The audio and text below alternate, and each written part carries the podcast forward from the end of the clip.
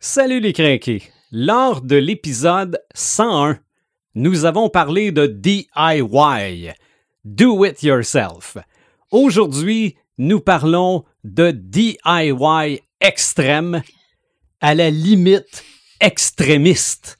Nous parlons de loup solitaire. Marc de Paperman Gagnon, Joël Imaginatrix Rivard, Eric Red de Gamer Bourgoin et Sylvain des Animator Bureau. C'est le podcast des craqués.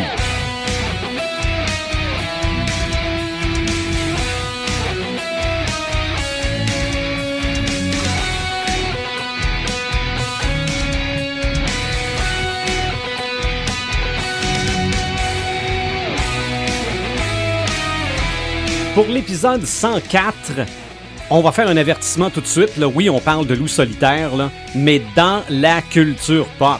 Oui. OK? On ne parle pas de loup solitaire dans le vrai monde. Non. Du moins au sens propre. Exactement. On va peut-être parler de loup solitaire au sens figuré, ça, ça se pourrait.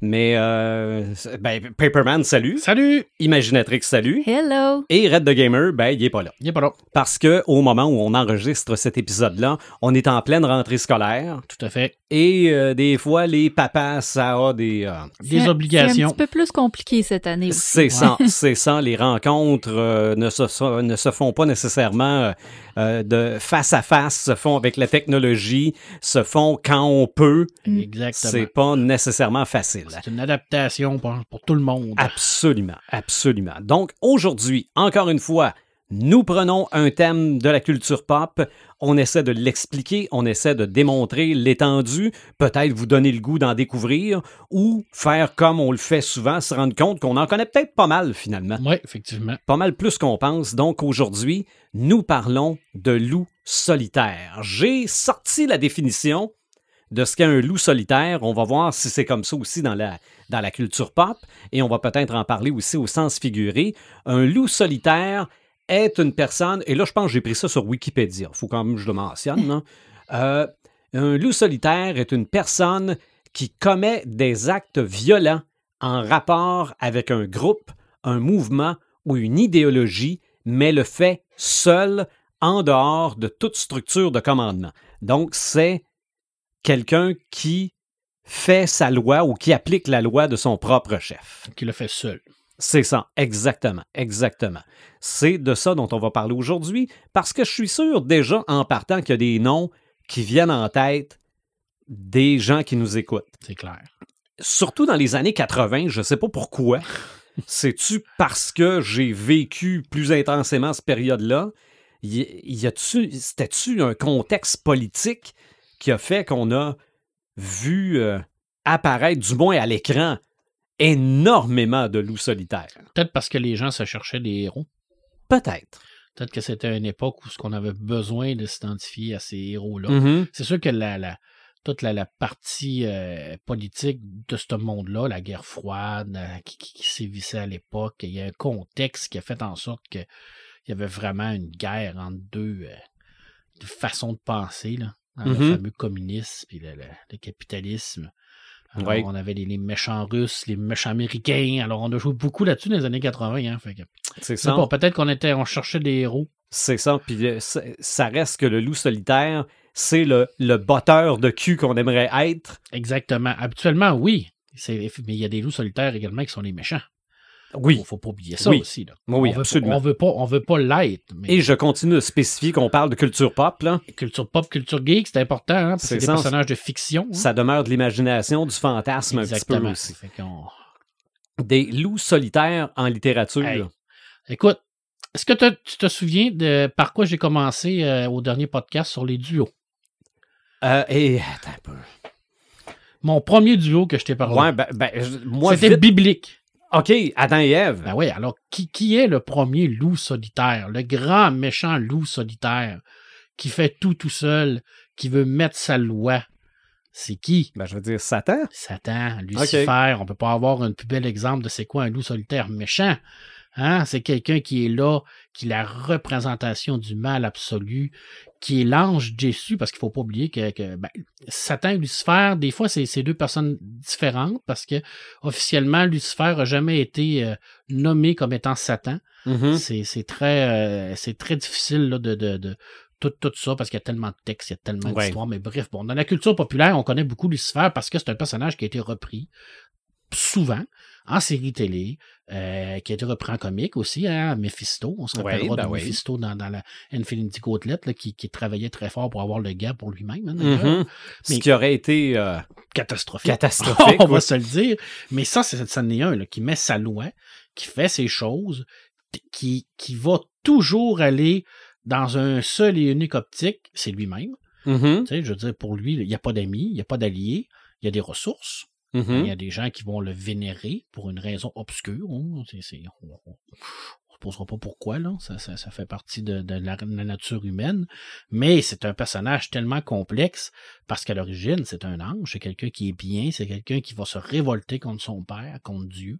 Alors on a tout ce côté révolte. Surtout, hein, le, le- le loup solitaire va avoir quelque chose qui va arriver dans sa vie pour qu'il devienne un loup solitaire. hein. Oui. Tu sais, il, il n'est pas euh, loup solitaire le matin, là, puis il se dit, oh, tout à coup, ah, je vais décider de faire ma loi. Non, il arrive un moment où ce que, dans son histoire, il arrive une péripétie ou une, un- une aventure qui va faire en sorte qu'il va vivre un drame. C'est ça. Souvent, c'est un drame qui va le changer à jamais, puis c'est là qu'il va décider de, Où il se sent mis de côté. Ouais, ou il se sent mis de côté. Alors, ben lui, ben c'est ça, là, tu sais, un peu, là, il se sentait un peu mis de côté, puis il a décidé de dire, ben, ben, papa, moi, j'aimerais bien ça, là, tu sais, prendre ta place, là. Mhm, Comme, comme tous les pères veulent faire, d'ailleurs, là. Tu sais, on se rapproche de la casse du métabaron, vois-tu l'analogie? Hein? Tu sais, papa, je prends ta place, hein? Ouais. Bon, ben, papa, il a pas aimé ça. Ça, ça, ça donne que papa était un petit peu plus fort. Fait que C'est il- ça. ben, ben, il a décidé qu'il se vengeait sur nous autres. Hein?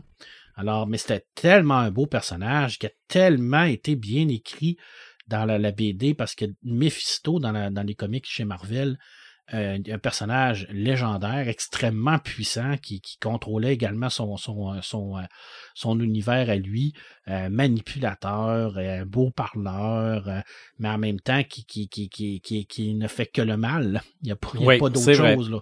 Tu sais, ça, c'est un bel exemple. Je pense que je voulais faire le lien avec les duos parce que j'avais fait le duo avec Adam et Ève. Puis je me suis dit, comment je vais, comment je vais lancer ça encore là, pour que, déstabiliser les gens un peu. Là? Tu sais, je, ben, je vais leur parler de Lucifer. Puis dans, dans la série de télé, présentement, Lucifer, qui est la, la cinquième saison, vient de commencer chez Netflix, ben, on a un, bon, un, un bel exemple. là. Tu sais, je veux dire, on a un personnage qui est extrêmement charismatique parce qu'ils ont pris un acteur très, très beau, un très bel homme, qui lui est lui-même très charismatique, mais ça représente très bien ce que, comment ils nous l'ont représenté. Tu sais, c'est quelqu'un qui est là pour lui, qui fait ses affaires à lui, puis il, il fait jamais de mal, mais il va pousser les gens à faire les Ok. actions. Alors, c'est, un peu, un peu le, le- un peu, un peu euh, un loup solitaire assez, assez, assez méchant OK. dans, dans les tops. Mais il y en a des gentils. Oui. Ah, c'est sûr qu'il y en a des gentils. Mais est-ce qu'on peut vraiment être gentil en étant un loup solitaire? Ben, par la définition, je penserais pas.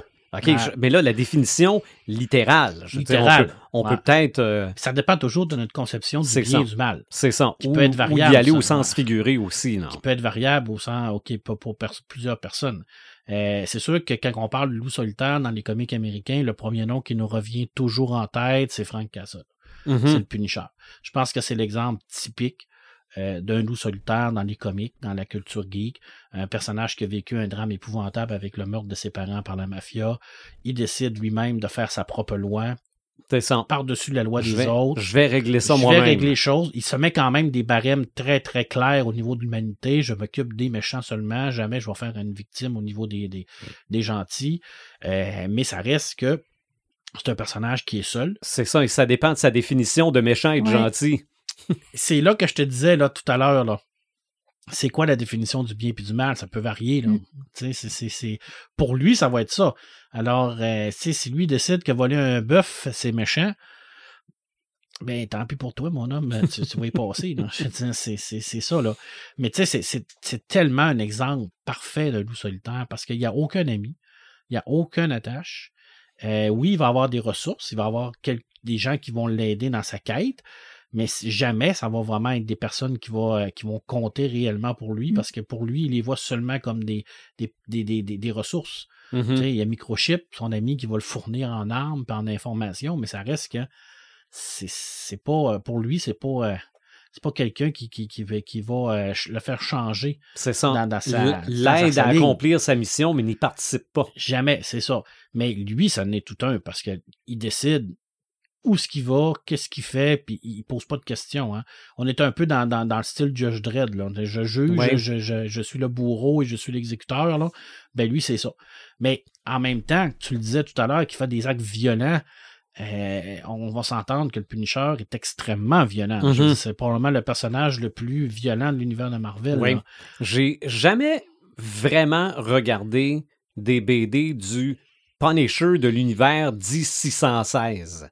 Ouais, Mais j'ai eu le Punisher 2099. ouais. Ben, a eu Et j'avais rarement vu de la violence de même dans puis- une bande dessinée. Il y a eu le Punisher Max aussi, là, qui ont sorti la- la- le label Max, qui était un peu comme un label plus adulte. Là. Alors, ben, c'est parce que même, même dans, dans, dans le 216, on va s'entendre que à, l'époque des années 70, 80, tout ça, c'est sûr que la violence n'était pas aussi graphique. C'est ça. On s'entend, là, je veux dire, on, on se comptera pas de, de, de, de, de peur. Là, je veux dire, la, la bande dessinée de ces années-là, puis la bande dessinée qui, qui, qui a paru chez Max, par exemple, c'est au niveau graphique ce que ça change. Parce qu'on va voir le sang, on va voir la violence, on va la voir.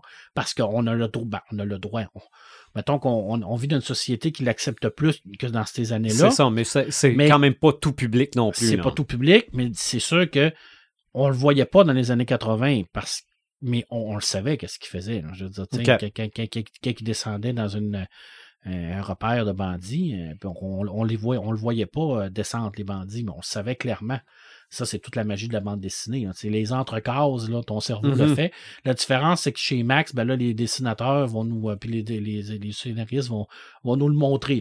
C'est ça. Est-ce que c'est nécessaire? Je sais pas. Ça, c'est un autre débat. C'est ça, ça va être comme. euh, des fois, ça, ça revient à la séquence de Robocop avec euh, Ed 309 qui. Ouais. euh, ou Ed 209, là, je me rappelle pas du numéro, là, qui, qui, qui a, qui a un petit problème puis qui tire, Ah oui, oui, oui. qui tire sur l'homme d'affaires puis ça finit plus. ça là. finit plus, c'est incroyable, là. ouais, c'est ça. Fait, mais c'était quel bel exemple. Honnêtement, je pense que c'est le plus bel exemple. à part peut-être, bien entendu, le héros éponyme de la série Loup solitaire. Ah, je veux dire, euh, je peux pas. euh, écoute, je peux pas, pas parler de cette série-là. euh, Loup solitaire, qui est une série de, de, de livres dont vous êtes les héros. euh, qui est une série extrêmement importante, qui a été créée par euh, Joe Delver. Euh, tu joues réellement un personnage qui va faire tout tout seul. Alors, c'est un ancien, euh, euh, euh, un moine, un genre de moine. Là, et ça se passe dans, dans- dans ce qu'on appelle le maniac mom. Il y a des pouvoirs psychiques, des pouvoirs physiques. Et puis, tu vas vraiment, à l'intérieur de cette série-là, jouer ce personnage-là. Et tu vas évoluer euh, tout seul tout le long. Tu vas te faire des alliés hein, plus tard. Mais à la base, tu, tu vas vraiment être le loup solitaire, puis tu vas développer ton personnage. Puis l'avantage de cette série-là à l'époque, c'est que ton personnage évoluait avec le temps. Mhm. Tu sais, habituellement, on avait euh, des- les histoires fantastiques, c'était une histoire, après ça, c'était fini. Ben, dans Loup solitaire, ton personnage évoluait et euh, il devenait de plus en plus puissant de, de, de tombe en tombe. Ouais. Et les tombes, bien entendu, étaient de plus en plus difficiles parce qu'ils montaient vraiment en Mhm. puissance avec ton personnage. Mais c'est vraiment euh, un vrai loup solitaire, mais on n'est pas dans le loup solitaire comme tu l'as comme tu l'as décrit. On est plus dans le loup solitaire, je te dirais, dans, dans, dans l'héroïque fantasy. Là. Tu sais, on va avoir le héros qui va agir seul. euh, et puis qui va essayer de, de oui, il va, il va combattre, bien entendu, malgré le, c'est sûr et certain, euh, des méchants, des, des créatures fantastiques. Euh, il va essayer de sauver la veuve et l'orphelin. Il y a un petit côté chevaleresque à l'intérieur Mhm. de tout ça. Mais c'est pas, c'est pas, euh, c'est pas une- dans- pareil que ta définition du début. C'est ça. C'est ça, parce que moi, là, je suis. euh, c'est la définition qui englobe à peu près Ouais. tout, tout les, tout le terrorisme qui existe. il va, il va suivre une loi qui est la loi de son monastère, mais en même temps, c'est cette- il est, il est, il est le seul qui le représente, c'est C'est sa ça. propre loi à lui. C'est ça. Alors, il, il prend sur lui d'appliquer cette loi-là. cette loi-là, puis qu'il va développer plus tard, puis qu'il va essayer de, de reformer le, le, le fameux euh, euh, réseau, le fameux. euh, il, va, il va- il va développer d'autres moines pour essayer de, de- Mhm. de combler tout ça. C'est beaucoup basé sur les Jedi, hein, euh, cet univers-là. là. Tu sais, Ok. C'est comme des moines qui ont certains pouvoirs pareils. euh, Ouais. c'est- une, une très belle série. Honnête, là, si vous avez la chance. Là, euh, et je sais que, que ils ont, euh, ils ont sorti des romans, ils ont sorti également des jeux de rôle de, de ça, de, de Loup solitaire. Alors, euh, c'est un univers vraiment très développé. Alors, je, je vous, euh, je vous le, le conseille, puis c'est encore disponible. C'est ça qui est le fun avec les, euh, les, euh, les livres dont vous êtes les héros. On a tendance à penser que c'était des années 90. Ouais, ouais, ouais. Puis on se dit, bon, ben, ça doit pas être publié. hein. C'est- Mhm. c'est- fini dans ces années-là. Mais non, c'est encore publié. C'est encore euh, une vie euh, très, très active et des nouvelles, des nouvelles, des nouvelles éditions euh, très jolies d'ailleurs. Des fois, ils changent les couvertures. Alors, c'est une très, très belle, euh, un très beau monde. Mais est-ce que c'est un réel loup solitaire? C'est difficile à dire. Ouais. Mais le titre, l'histoire, la légende, j'avais pas le choix d'en parler. Il Mhm. fallait que j'en parle. Mais, mais je pense clairement que dans la culture populaire, le loup solitaire, c'est pas nécessairement la définition que j'ai donnée tantôt. Non, OK? non, parce que, Euh. admettons que tu prends, comme tu l'as dit, dans les années 80, Rambo. Mhm. Rambo est un loup solitaire. Je veux Oui. dire, on le voit clairement. là. Le premier Rambo, le deuxième, il part en mission tout seul. Euh, prend Chuck Norris dans Portée disparue. C'est quoi le nom de son personnage? Je me souviens Je plus. me rappelle pas, mais il y a, il y a un film de Chuck Norris que j'ai même ici en DVD qui s'appelle Lone Wolf McQuaid. Bon, voilà. Bon, ben Lone Wolf, c'est un loup solitaire. C'était des loups solitaires, c'était des gens qui partaient en mission seuls euh, pour, euh, pour réaliser, euh, pour, pour faire cette mission-là. Il n'y avait pas besoin de personne. C'est ça, mais, mais des fois, il partait pas en mission seul, mais il se faisait, excusez l'expression, fourrer. Ah oui, ben oui. OK? Puis après ça, il revenait pour régler. La- ouais, le Régler régler les le problème. problèmes. Ouais, c'est ça. Tu m'as arnaqué, tu as, réussi à faire ça, moi je vais revenir me venger un peu. Exactement. Donc, il y avait, il y avait toujours une espèce de, de- de côté vengeance aussi. Je pense que Chuck Norris est un qui, a- qui qui en a joué le plus là, Mhm. de loup solitaire avec Steven Seagal. là. Dans Oui, les films aussi. des années 80-90, Oui. Sais, Steven Seagal, là, c'était ça aussi. Là, c'était le, le héros taciturne. Mhm. Souvent, d'ailleurs, les loups solitaires, hein, c'est tout le temps des héros un peu taciturnes. hein. Oui. des gens qui sont un peu euh, euh, à l'extérieur de la société, qui sont un peu renfermés, et se mélangent pas avec personne. Tu sais, on, on comprend pas trop, on- ils sont antisociales souvent. Oui. Tu sais, ils ont, ils ont vraiment une un aura qui, qui, qui fait en sorte qu'ils se ferment dans leur petite bulle à eux autres. C'est ça. Ben, Ils ont leur monde. on, je pense que chaque époque a ses loups solitaires. Oui. C'est ce qu'on pouvait appeler peut-être dans les années 50 le bro bum, là aussi. Là. Oui. Mhm. Euh, Mon Dieu, euh, comment il s'appelle, là, euh, qui est décédé à 27 ans, accident d'auto. Ah, c'est James Dean. Exactement. Exactement. Ça devait être considéré comme un loup solitaire. Oui, oui, oui, parce que c'est, on, on- rentre pas toujours dans la violence, puis dans la, Non, dans je tue tout le monde à coup de mitraillette, là, il il y a d'autres types de loups solitaires. là, je veux dire, c'est ça. C'est lui, ça en est un. tu sais. Est-ce que Jack Kerouac en était un? Je veux dire, partir sur la route seul euh, pour vouloir faire son art, développer sa poésie, sa littérature, euh, un road trip total. euh, C'est ça. euh, je pense que peut-être que oui. euh, Il y, a, y a moyen de faire sa loi sans être violent. Ben oui, il y a moyen de faire sa loi sans être violent. Souvent, on a ça dans, dans, dans les artistes. Euh, Baudelaire, par exemple, Mhm. euh, au niveau de la poésie. Je sais pas, peut-être qu'on aurait à, à développer le concept de, de sortir du canevas de, de, de la, la, la, la violence pour essayer de voir est-ce que le loup solitaire pourrait également être d'autres choses. Ça serait intéressant de, Mhm. de- de s'y pencher. Ben, de toute façon, des artistes euh, que, que moi je considère comme loup solitaire, je vais en avoir tantôt. Peut-être que ça. Joël, toi aussi, t'en as. C'est super, Euh, ça. mais ça, c'est peut-être l'application du loup solitaire au sens figuré. Ouais, OK. Mais je pense que ça, ça s'applique aussi. C'est sûr que dans la culture pop, comme on le connaît, ben, ta définition, il y en a quand même des exemples à pas jeter. là. On ne Mhm. cachera pas. Là, Ah je ouais. veux dire, là. Euh, écoute, moi, je t'en- sors d'autres rapides, rapides, là, parce qu'on pourra en sortir jusqu'à demain matin. Là. Euh, écoute, bon, Conan, ça en est un, bien entendu. Mhm. On en a parlé des millions de fois, on n'en parlera pas d'autres. On, a- on, on va, on va couper ce cours. Euh, Durango, euh, qui est un personnage du Far West. Mhm. Euh, Blueberry, c'est un, per- un personnage du Far West aussi. D'ailleurs, je me suis rendu compte, en réfléchissant à, à cette, i- cette idée-là de loup solitaire, que dans le Far West, il y en a beaucoup. Oui. Oui. Hein? Il y a beaucoup de, de personnages dans les films, surtout dans la, la fameuse époque de, de- des western spaghetti. les, hein. les, les, fi- les films de Clint Eastwood, Ouais, justement. le- Le, exactement, bon, la brute et le truand, ouais. Oui. Tu sais, C'est tous des personnages. D'ailleurs, c'est vrai que Clint Eastwood, la majorité du temps. Mhm. euh, Puis même dans ses films les plus récents. Oui, l'inspecteur Harry, je veux dire, il jouait un jour d'un genre de Mhm. policier qui, qui était comme tout seul. euh, il n'y avait, il il y avait pas d'amis. euh, tu sais, il- tout le temps sur le bord de la ligne un peu. Là, tu sais, il est pas il- violent. euh, il y a des phrases cultes aussi. Puis c'est vrai que Clint Eastwood, ça en est tout un. Là. Donc, il y, a des, il y a des loups solitaires qui, à un moment donné, pour une raison X, pètent les plombs, décident de régler le problème. Mais il y a des loups solitaires qui sont très calmes, mais fais-les pas chier. Oui, Ouais. oui. OK. Ouais, ouais. Ben, Durango, c'est un, c'est un loup solitaire un peu dans ce genre-là.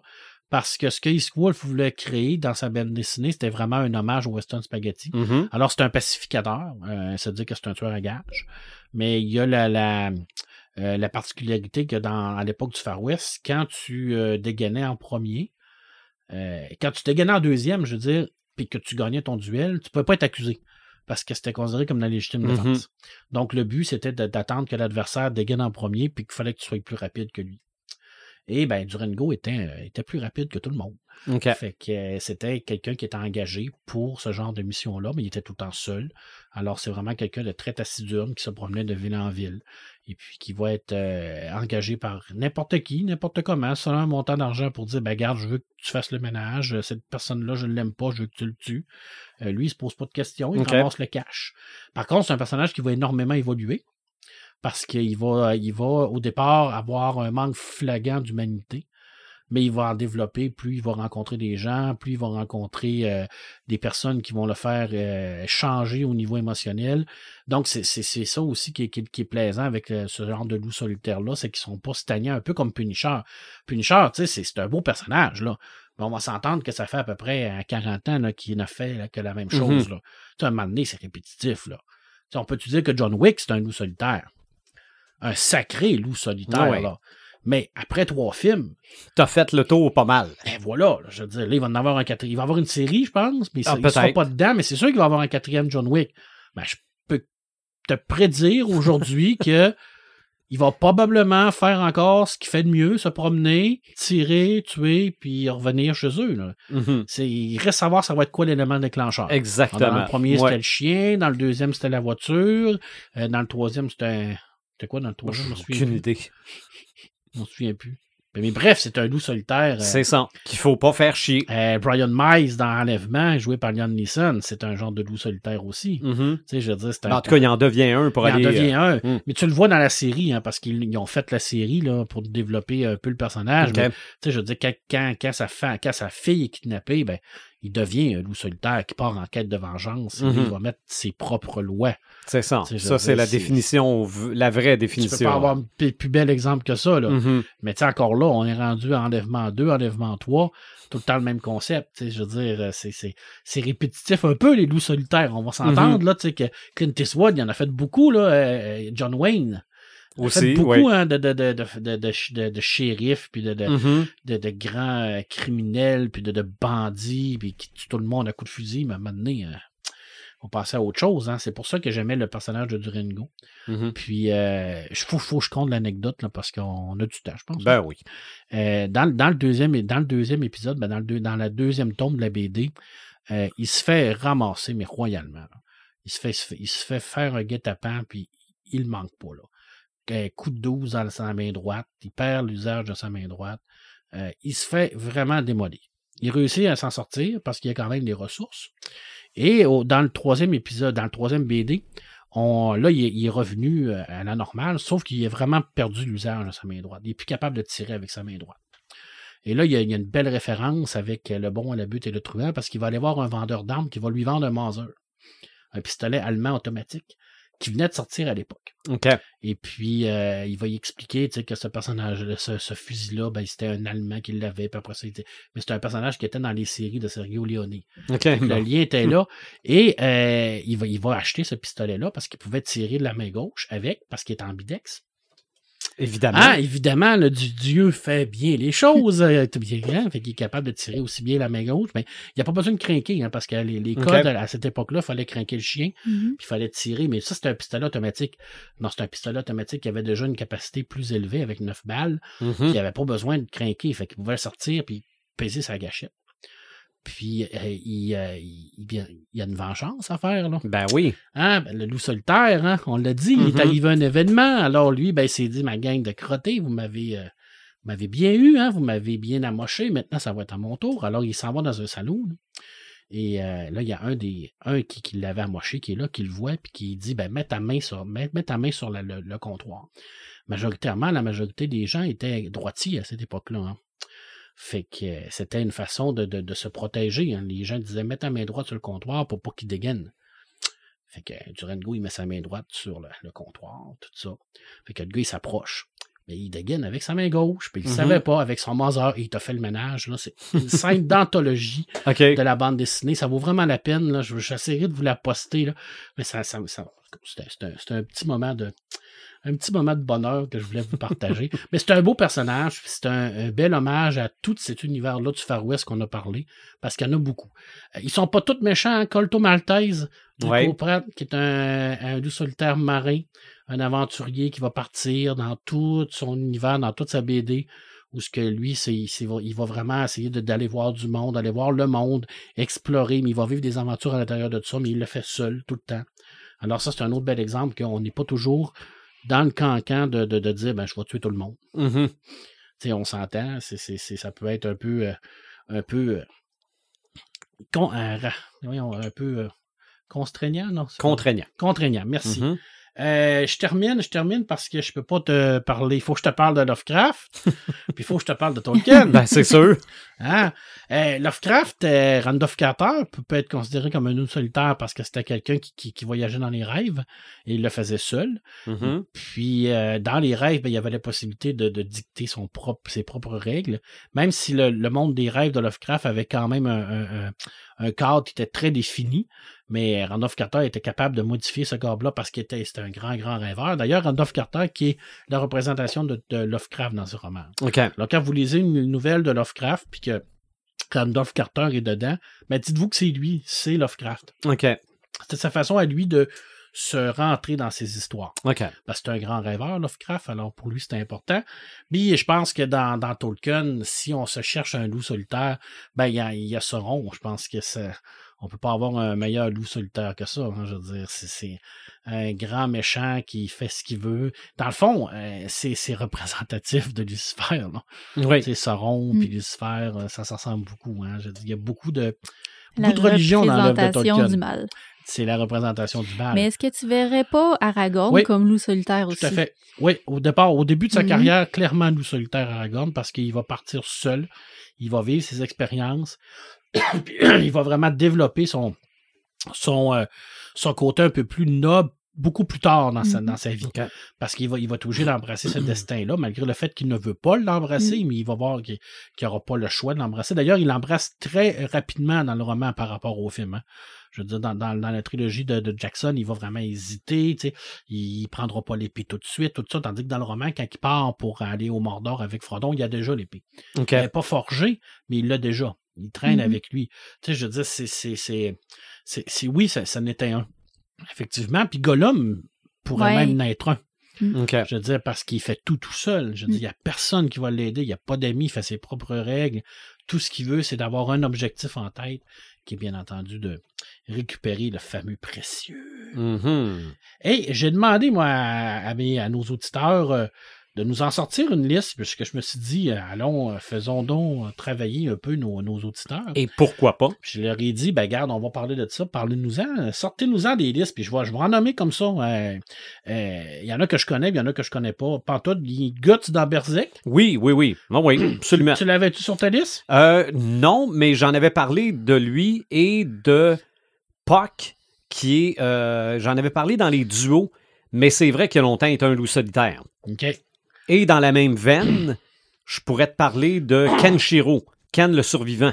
OK, ben tu nous en parleras tantôt. Ouais, mais non, non, mais ça, je l'avais Ouais. pas dans ma liste. Là. Ça, Ok. ça m'a, ça, ça m'est Ah ouais, pas ça, en c'était tête. le là. gars qui se promène, là, puis qui, C'est- qui, euh, qui ça- donne des coups de poing sanglants. là. Exact. Non, non, il touche le bon point, puis la personne explose. Ah, ça, c'est incroyable. Les c'est- là, c'est tu es déjà mort.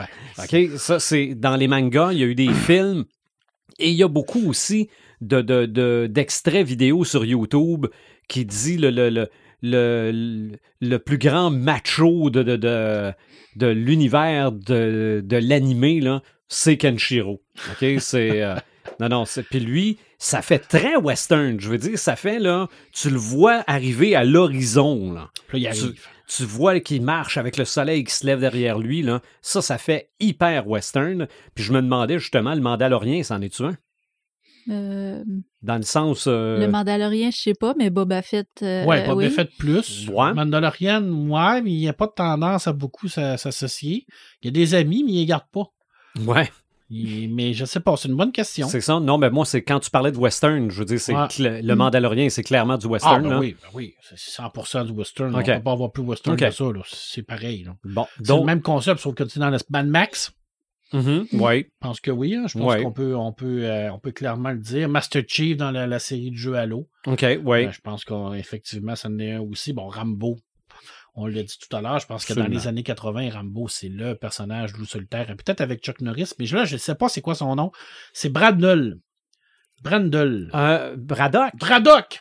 OK, Voilà, on Ok. l'a dans Portée disparue. oui. Qui était- 1, 2, 1, 2, 3. Qui était comme un. un- un- c'était comme Rambo, là. Oui. C'était comme. Ben, un- je- moi, je pense que Rambo a parti la mode du loup solitaire qui Ouais. se venge, qui Effectivement. va, qui prend sur lui d'aller détruire l'ennemi. Moi, je pense que ça date des, des années 80 surtout, et c'est Rambo le premier. Je pense que c'est Rambo. ouais. Mm. Euh, J'en parle parce que je nommerai pas tout. Là. Euh, Simon Belmont dans, dans la série Castlevania.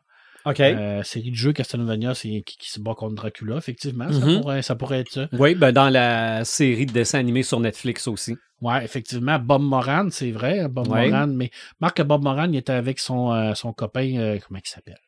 Un jeu blanc. Billy, Bill, Bill, Bill, Bill, je crois. Ouais, mais, mais ça, c'est pas des gens qui, sa- qui, qui font l'émission, oui, en solo, Ouais, mais, qui vrai. répondent quand même au quartier général. Effectivement, c'est comme un peu James Bond, dans le fond. C'est ça. Donc, c'est euh, pas, selon la définition, un loup solitaire. C'est un solitaire. Si on étire vraiment la définition, Mhm. mais c'est vrai, c'était pas, c'était quand même une, euh, une belle suggestion. Oui. Euh, Torgal, c'est vrai, on en a parlé souvent de Torgal, c'est pas mauvais. Euh, c'est encore une fois, une- comme, comme tu dis, là.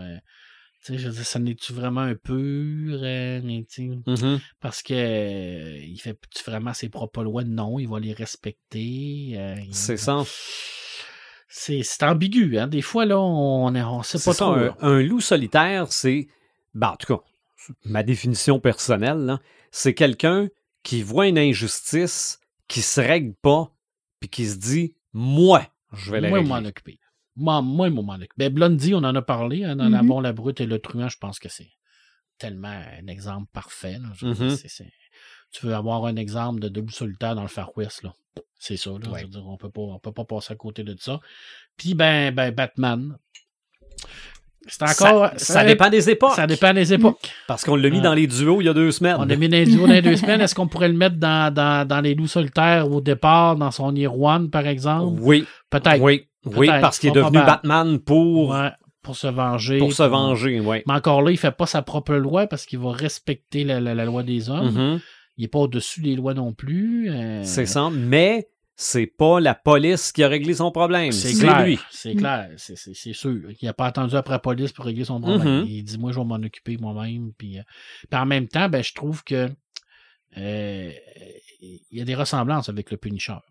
Oui, ben oui. Je veux dire, euh, on a un personnage qui était troublé, qui a vécu un drame. Euh, tu sais, Punisher, c'est sa famille. Lui, ben, c'est son père, C'est sa ça. mère. Ben, tu prends, euh, seul- tu, prends Punisher d'un côté, Iron Man de l'autre, Batman est pas mal au centre. Ouais, effectivement, parce que Punisher, lui, il, il se déguise pas. Mhm. Pour lui, son identité secrète, ça n'a plus aucune importance. Parce qu'à un moment donné, il le dit. hein, Il a dit Moi, je suis déjà mort. J'en ai Mhm. rien à foutre de mourir. D'ailleurs, la mort ne veut pas de lui. Hein. Je vous l'avais Ok. déjà expliqué. hein, Ouais. Qu'il était immortel, le Pincher, là, parce que la mort, lui, il, il a déjà dit Je ne veux pas te tuer. hein. Qu'est-ce que tu m'envoies tellement de monde on, retourne, on retourne travailler, là. C'est ça. Ah ouais, là. Tu sais, c'est- c'est- c'est- c'est. Mais lui, il n'a pas besoin de se cacher. Tu sais, je veux dire, euh, il n'y a pas d'identité secrète, bien que mon Mm. Batman, si on se fie au dernier film, l'identité secrète, il s'en balance aussi. C'est ça, ouais. c'est une autre histoire. Mais dans BD, ça, il s'en balance pas. là. C'est important, son identité Mhm. secrète. là. Il, la garde, il y, y a du monde qui le savent, là, mais quand même, il n'y en a pas tant que ça. Mais c'est, c'est- est-ce que ça n'est un peu réduire? C'est, c'est des bonnes questions. Ben, à la base, oui. Oui, moi je pense que oui. Effectivement. Euh, j'en ai pas d'autres, j'en vois pas d'autres. J'ai, j'ai vraiment fait le tour. euh, OK, mais non. ben, il, y avait, il y avait Jubai dans Ninja Scroll, mais là, on tombe vraiment dans le très, très, très précis, euh, qui est un anime de, un animé japonais. Là. Euh, si vous avez d'ailleurs euh, un coup d'œil acheté là-dessus, là, faites-les. Là, c'est vraiment violent. là. C'est un genre de samouraï. Ben, on appelle ça un ronin. là. C'est un samouraï qui n'a pas, de, qui a pas de shogun. Là. Mhm. Alors, c'est vraiment quelqu'un qui part tout seul puis qui, euh, qui décide de, de, de- faire ses affaires. Il ne faut pas le faire euh, suer parce qu'il donc, il, il torche. OK. Toi, Joël Imaginatrix, le loup solitaire t'inspire quoi? Euh, ben, je pourrais vous en nommer quelques-uns parce que là, depuis tantôt, je vous entends nommer des noms. Surtout, c'est des hommes. Oui, Ouais, c'est vrai, Il n'y mais a pas beaucoup de loups solitaires j'en ai, féminins. j'en ai trouvé une coupe, mais je te laisse aller. Ben, il y a une série que j'ai écoutée cet été que j'ai vraiment adorée qui s'appelle Kipo. C'est une série d'animation vraiment cute, super beau, puis avec de la musique super bonne, puis tout. Puis il y a un personnage là-dedans qui s'appelle Louve, justement. Puis elle, avant de rencontrer Kipo, ben c'était une louve solitaire. C'était, euh, c'est, elle survivait dans le fond. Ils sont comme dans un monde avec des mutants. Puis euh, les humains, ils ont été obligés de se cacher dans la terre pour, euh, pour être capables de survivre à ça. Puis euh, Louve, elle, elle vivait à la surface pendant tout ce temps-là. Elle a appris à se débrouiller toute seule, puis euh, à, à- à se battre contre ces mutants-là toute seule. Puis sinon, euh, une, je sais pas si on pourrait la rentrer dans les louves, les louves solitaires, on va dire ça comme ça, euh, mais la Reine Rouge Oui, c'est vrai. dans la série, OK, là, moi, moi, du même je- nom, là. moi, vous me perdez. euh, Michel, qu'elle s'appelle, Ouais. Michel Beaulieu, euh, de, de- des livres de Patrick Sénécal qui ont été adaptés en série web. Euh, elle, à la fin de 51-50 rue des Ormes, euh, elle, elle vire bout pour bout, elle Ouais. commet un meurtre. Euh, là, son père, lui, il se fait arrêter, puis euh, elle peut pas retourner chez elle. Fait qu'elle part en cavale, puis euh, c'est ça qu'on suit dans la série. Dans le fond, la série se situe entre 51 50 rue des Ormes, puis euh, Alice. OK. Fait qu'on voit euh, comment qu'elle est partie d'un point à, à l'autre. Puis c'est ça, elle part en cavale, puis il n'y a pas personne qui va aller y dire quoi faire, est en complet euh, contrôle de, de, de, de toute sa vie, de tout ce qui Mhm. l'entoure. Puis, euh, puis c'est ça, elle fait sa loi, elle n'hésite pas à utiliser de la violence si on la menace. Euh, puis la, la fin était, euh, était particulièrement rock'n'roll là, de cette Puis elle va devenir la Reine Rouge Oui. dans Alice. Je veux dire, là, il y a quelque chose qui fait en sorte qu'elle va comme évoluer dans, dans, dans sa forme la plus euh, violente, la plus grande, Mm. parce qu'elle va devenir la, la protagoniste principale de Alice. Mhm. D'ailleurs, on s- est-ce que c'est elle qui a créé ce monde-là dans- de Alice? Je sais pas, là. Je veux dire, elle est comme forte, là. Mm. Quelque chose, là. Mhm. Malheureusement, c'est une série web qui est dure à trouver. Ouais, je l'avais trouvé euh, sur Market, Marketplace sur Facebook. OK. Euh, Il y avait quelqu'un qui avait, qui avait mis ça à vendre d'usager. Là. C'est- Des fois, c'est des, des trucs seconde main qu'on peut réussir à trouver comme ça Mm. parce que tout le monde dit que ça serait le fun qu'on l'ait d'accessible sur une plateforme, Ben oui, qu'on qu'on en ressorte ça. Là. Des trucs obscurs. hein, Ça a vraiment comme passé comme un coup de vent, mais c'était vraiment bon. Mm, mm. OK. Ouais, mais c'est une bonne question, ça, que Imaginatrix nous dit, nous demande, tu sais, les femmes, pourquoi on n'en a pas nommé tant que ça? Je sais pas, peut-être parce que. Est-ce que les femmes ont le moins le désir de vengeance? Ouais, je pense que Ouais. oui. Je pense que les, les- peut-être que la, la- la violence est plus la, la, la, la- une dominance masculine. Peut-être. Si on se fie à l'histoire, tant, tant euh, de, de- de- dans la culture pop, là. Ben, moi, je vais avoir un exemple tantôt. une bonne- Ouais, ben, et, de- ça, et ça a été mal vu. Ah ouais, donne-nous Ouais. en un, voir. Le film date des années 70, mais il y a eu un remake. Euh, je sais pas quel est le titre en français, mais en anglais, c'était I Spit on Your Grave. OK? Mhm. À l'époque, c'était ce qu'ils appelait des films d'horreur d'exploitation. C'est que finalement, la fille, elle se fait violer, mais Elle se venge. c'est à peu près ça. OK? Donc là, ça, ça avait mal passé. là, ça avait il été mal ça, vu. avait- euh, c'est c'est un genre, il appelle ça rape and revenge. Ouais, ouais, mais ça, c'est a- probablement le premier. Il y a beaucoup de littérature qui, qui a été faite sur, sur cette idée-là aussi. Et, euh, ah non, ça, par exemple, ça, c'est. euh, J'avais la, la. C'est quoi la, la, la, la dernière maison sur la gauche, là, ou quelque chose comme ça. Mais ça, c'est les parents qui se vengent Ah. Des, euh, de- du viol et du meurtre de leur fille. là.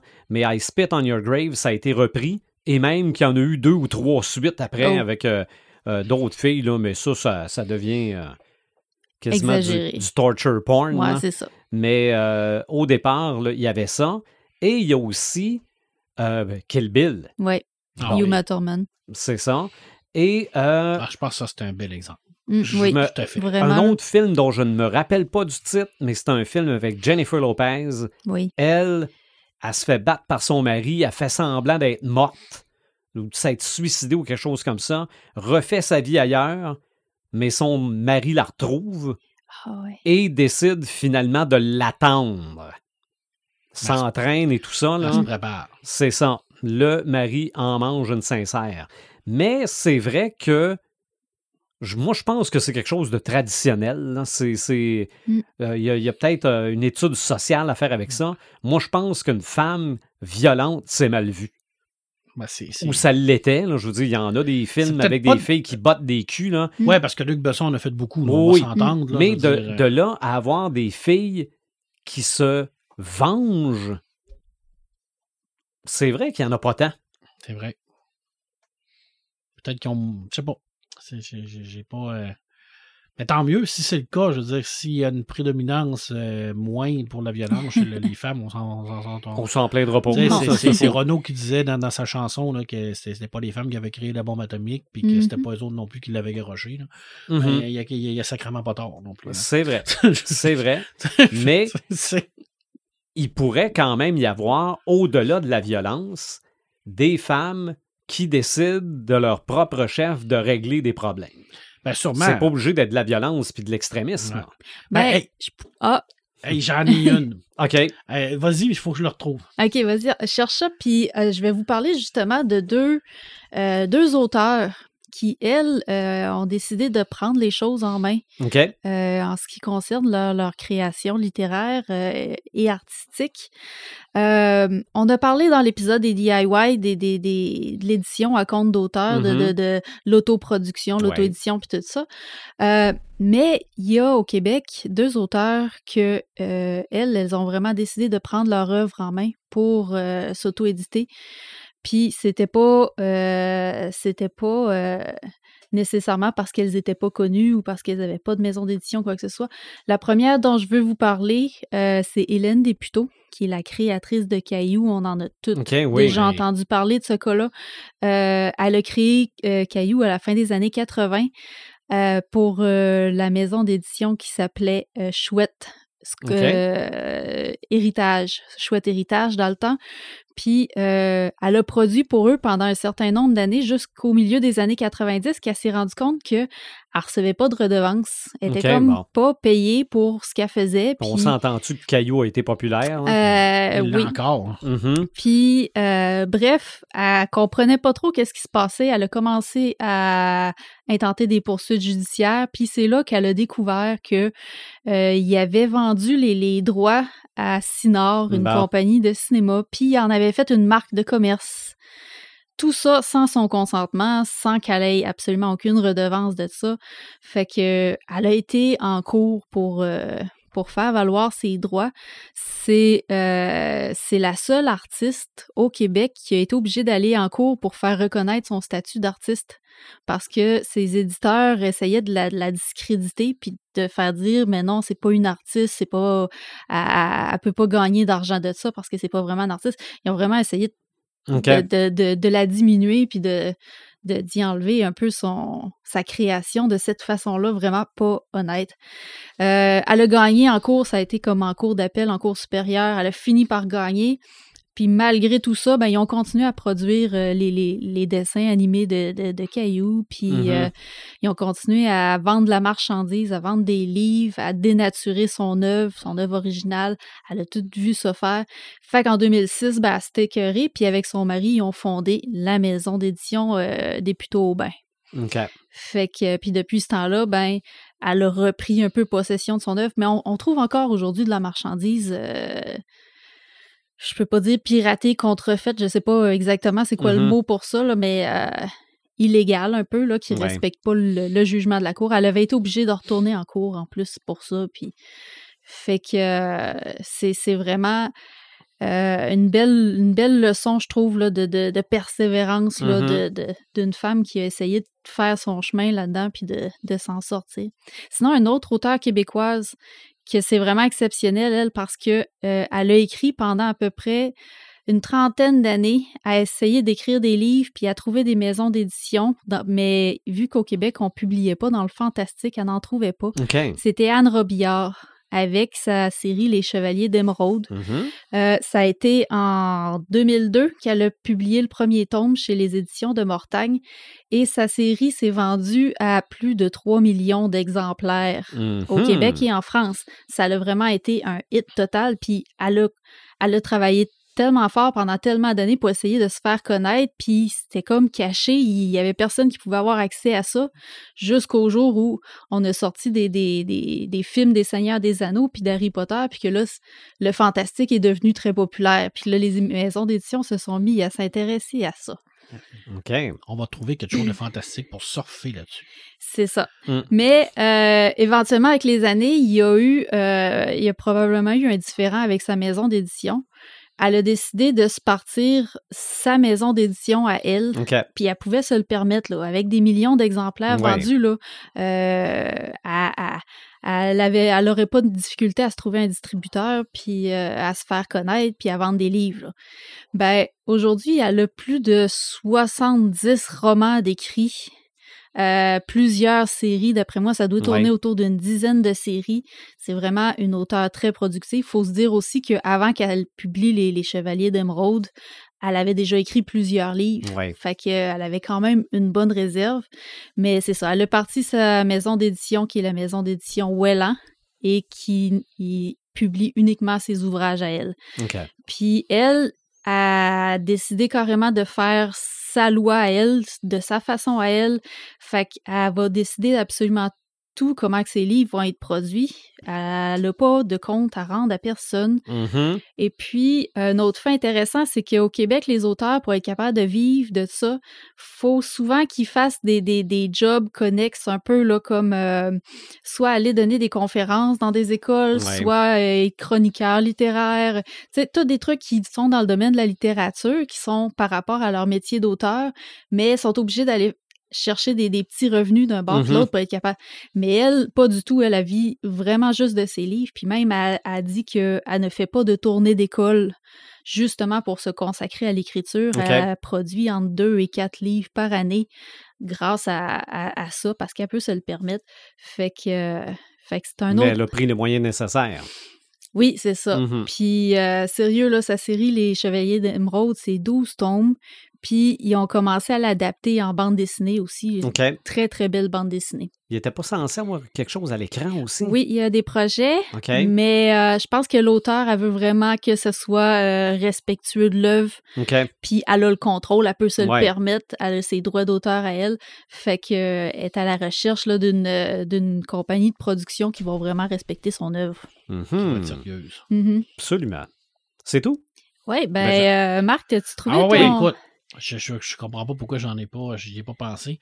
Parce que je l'ai eu sur ma table, euh, la- la- ça fait deux semaines, je pense. Euh, c'est de l'inconnu de l'inconnu. Je reçois ça de la poids de diffusion. Je, je savais pas c'était quoi du tout. Ça s'appelle Black Squaw. OK. Mhm. Euh, c'est une bande dessinée, c'est le tome 1. Alors, je reçois ça euh, sur ma table et là, je, je, je vois que c'est tiré de- de- de- d'un fait réel, d'un fait vécu. Et que c'est, c'est l'histoire d'un- de- d'une femme qui s'appelle Betsy Coleman. Fait que moi, je me dis, qui est Betsy Coleman? Parce que j'ai pas la science Mhm. infuse. Hein? Et comme je suis un actif euh, et j'adore la lecture active, alors j'ai bien entendu fini la bande dessinée et je me suis informé de qui est Pixie Coleman. Eh bien, c'est la première femme à devenir pilote aux États-Unis d'Amérique dans les années 20. OK. Et tenez-vous bien, là, elle était métisse parce que son père était noir et sa mère était amérindienne dans les années 20.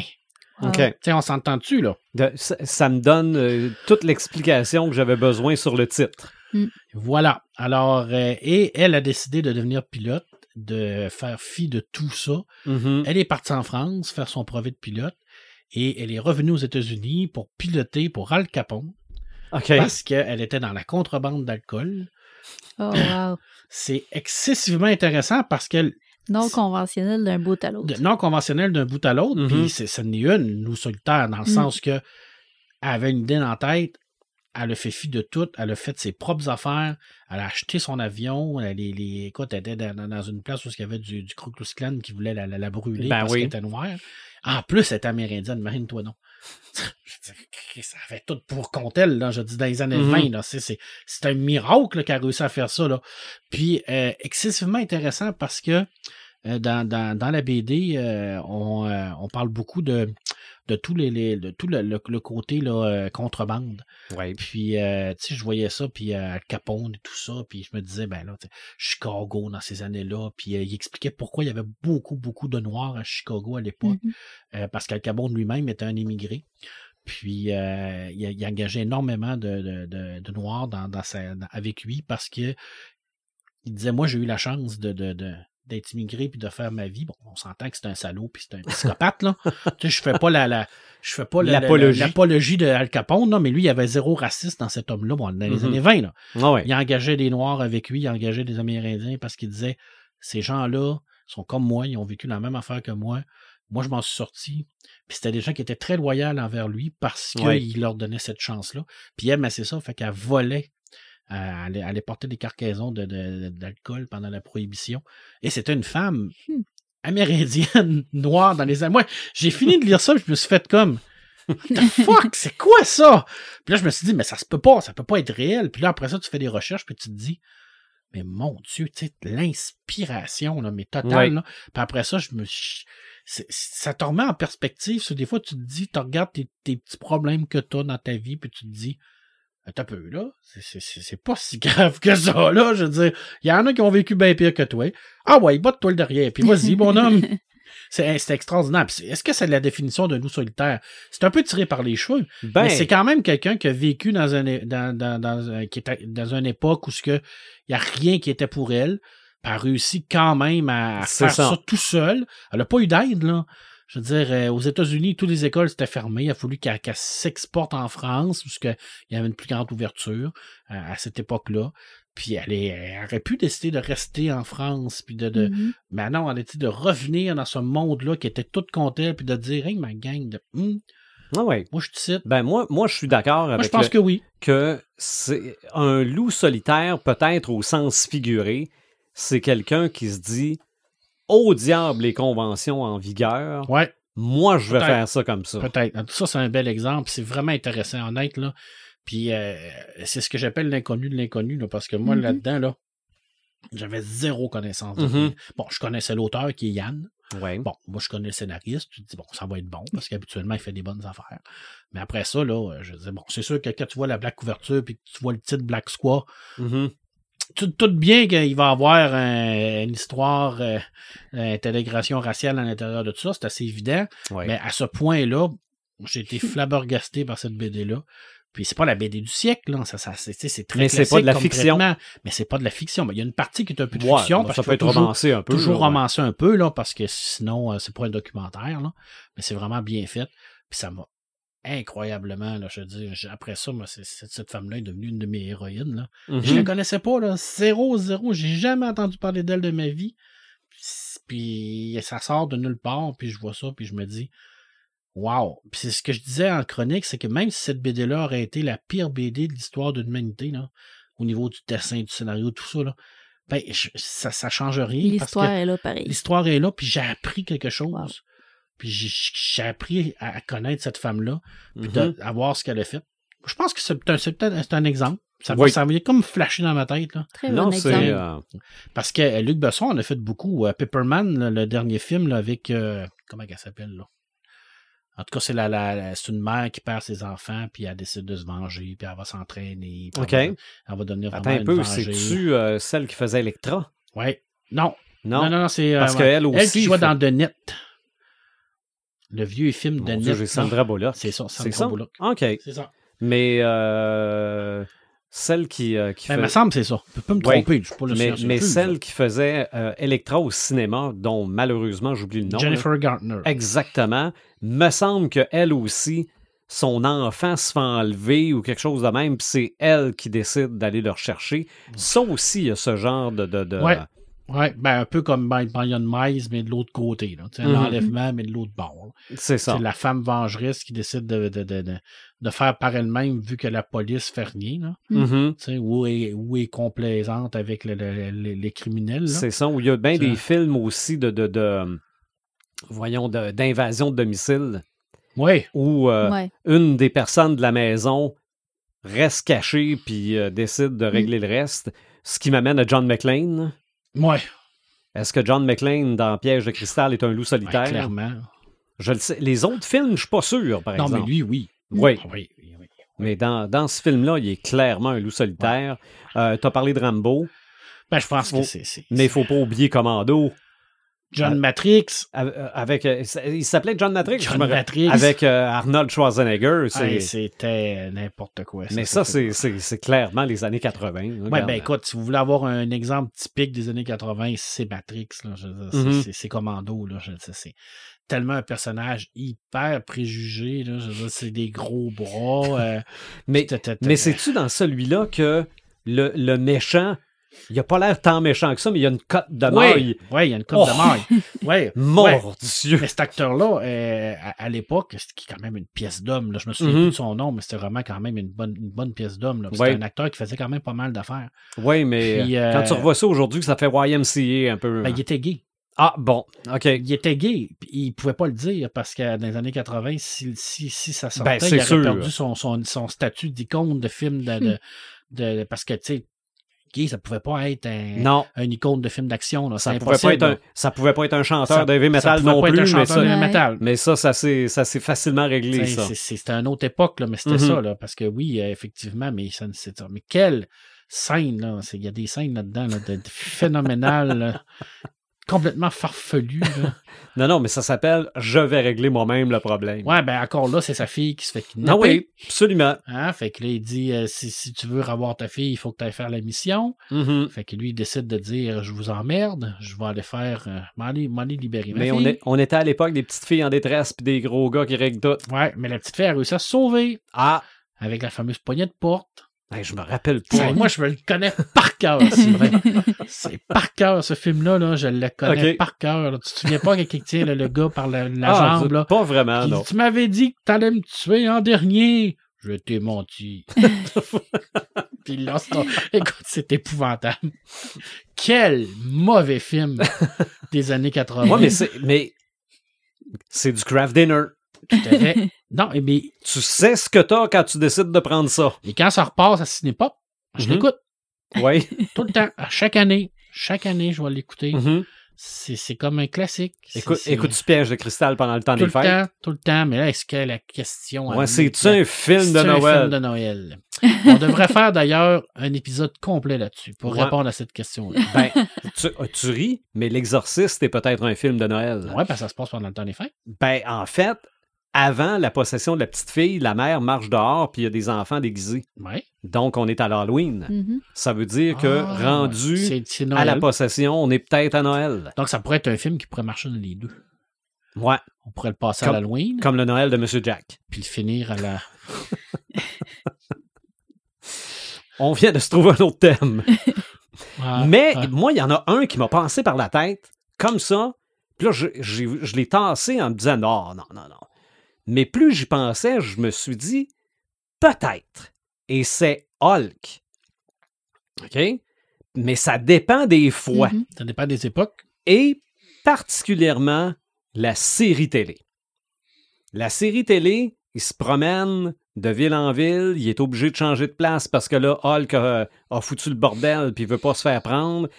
Et David Banner, lui, c'est pas un loup solitaire. Oui, il se promène tout seul par la force des choses, mais à la seconde où ça fonctionne pas, Hulk apparaît pour régler le problème. C'est de façon violente, sans. Regarde, tu m'as fait. Tu m'as, tu m'as mis dans une baignoire avec juste de l'eau chaude, tu m'as fait mal, ben la baignoire, tu vas la manger. OK? C'était ça. Donc, je me... Et dans la bande dessinée, il y a des grands bouts où Hulk est tout seul, et probablement que ça coïncidait aussi avec la série télé. On, a, voulu faire un peu le parallèle dans la bande dessinée, vu que ça, avait amené un nouveau public. Mais oui, Bruce Banner, dans la bande dessinée, c'est quand même promené pas mal tout seul. Comme tu le disais, il y avait des ressources, c'était pas nécessairement des membres de l'équipe, mais il savait qu'il pouvait compter sur certaines personnes. Mais je pense que par bout, c'est un Hulk était un loup solitaire. En tout cas, il était la il était le fantasme de bain du monde parce que je me suis rappelé la première transformation de David Banner en Hulk. Parce que moi, j'ai vu ça live à la télé. Quand ça a passé pour la première fois, je devais avoir 10 ans. Enfin, je voyais un être humain devenir Hulk avec la chemise qui déchirait dans le dos. Mais la première séquence, on la voit aussi dans le générique d'ouverture, c'est il essaie de changer son pneu OK, à la pluie la journée a mal été, son expérience n'a pas donné le résultat qu'il voulait. Il se blesse avec la, la, petite barre pour dévisser. Ça fonctionne jamais. C'est ça. Et Hurle devient Hulk. Mais en fait, oui, on le voit hurler. Mais en fait, ce qu'il dit, c'est maudite voiture de merde! Et Hulk arrive, règle le problème de la voiture. Là. Ce qu'on voit là, là c'est tiens, bazou de mes deux. C'est. quand tu as 10 ans, c'est pas ça que tu vois, là. Mais quand tu revois ça plus tard, là, tu dis, mais Hulk fait exactement ce que j'aurais fait avec ma Christie de voiture dont le pneu ne veut pas dévisser. Ah, on a tout envie de faire ça. On là, quand on a une crevaison sur le bord de l'autoroute. C'est ça. Quand, quand tu pèses sur ta télécommande puis que le poste change pas, tu veux la lancer par la fenêtre, ta télécommande. Hulk le fait, lui. Ouais, il se pose pas de questions, il fait sa propre loi. Exactement. Donc, à quelque part, c'est peut-être un loup solitaire violent. Violent sur les choses. Oui, exactement. Parce qu'il ira pas, euh, ben ira pas aussi loin, mettons que tu vois quelqu'un ouais, non, c'est, pas le ramasserai. C'est ça, c'est pas le punisher. Il le fera pas. C'est ça. Malgré qu'il en fait, il en fait voler dans les airs, mais la plupart du temps vers des bottes de foin ou une pile de matelas. Là. Qui sont là par hasard. Euh, par hasard, en effet. Mais euh, non, c'est vrai que c'est avec les choses, mais on a-tu le goût de faire ça des fois? Tout le temps. Mais voilà, lui le fait. À part ça, est-ce que. Ça, nous coûterait cher, par exemple. Oh, oui, oui, absolument. absolument. Euh, deux personnes dans la vraie vie qui sont peut-être des loups solitaires dans le sens imagé. Euh, chanteur de heavy metal, Ronnie James Dio.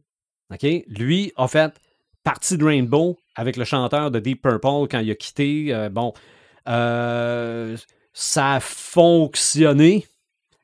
Après ça, devient le chanteur de Black Sabbath, remplace Ozzy Osbourne. Ça a fonctionné aussi, mais se rendait compte qu'il aimait mieux faire ses propres affaires. Donc, Ronnie James Dio, oui, a des avait des musiciens avec lui parce qu'il est décédé maintenant, mais c'était sa musique comme il voulait. Si ça ne fait pas ton affaire, dégage. Dégage. Et lui, euh, dans un documentaire sur euh, les, l'arbre généalogique de la musique britannique, il y avait, euh, parce qu'il y, y, a plein de membres qui, qui se changent de groupe, puis bon, lui expliquait que pour lui, un groupe, c'était une démocratie avec un dictateur. Tu demandes à tout le monde ce qu'il en pense, mais à la fin de la journée, il s'en prend un pour prendre la décision, puis le dictateur, c'était lui. OK? C'était, voilà, c'était ses affaires. Je pense, puis il y a même un, album, je pense, qui parle de loup, Lock Up the Wolves ou quelque chose comme mm-hmm. ça. Moi, je considère que lui est un bel exemple.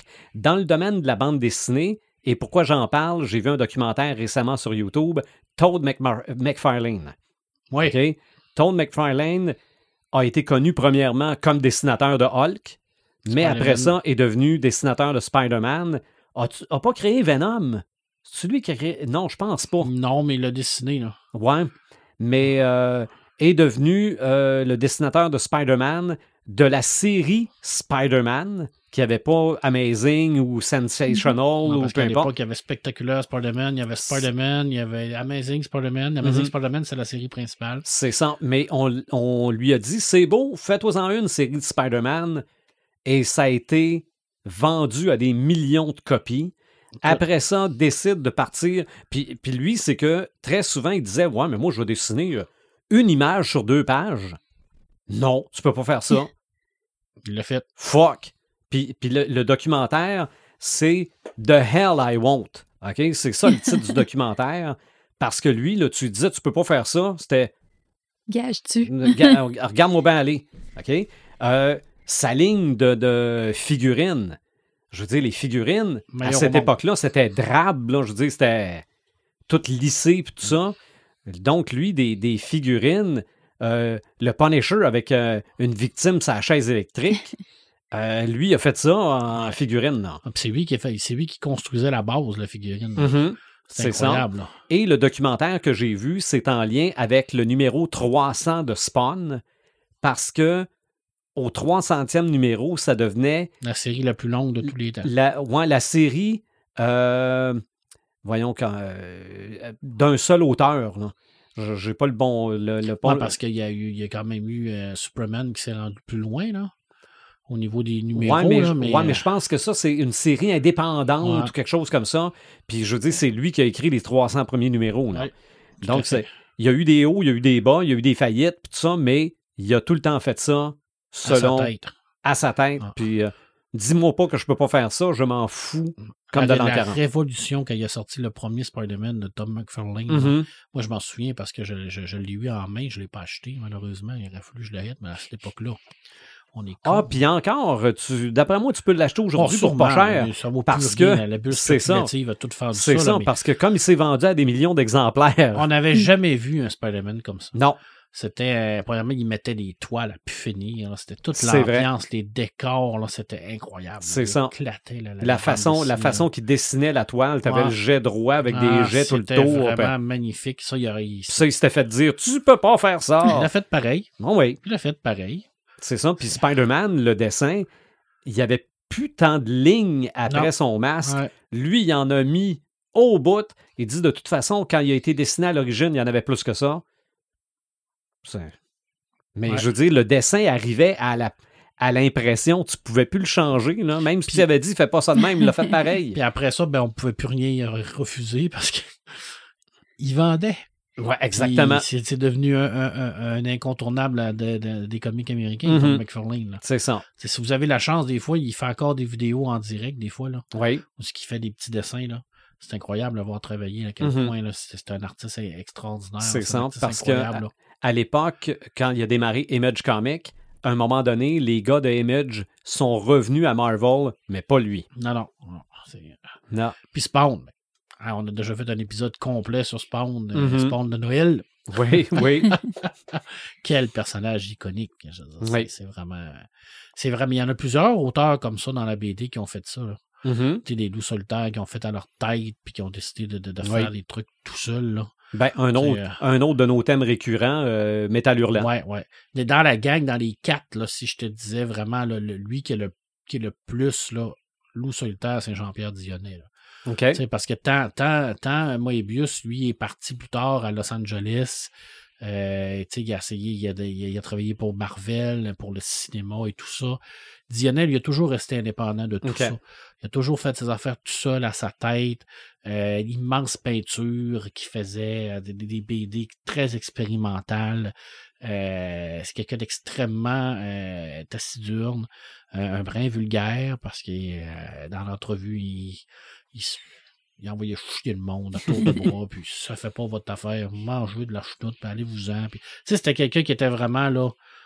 C'est c'est- c'est dit- c'est lui. C'est ça. En, anglais, je pense on dit My Way or the Highway. Oui, c'est ça, effectivement.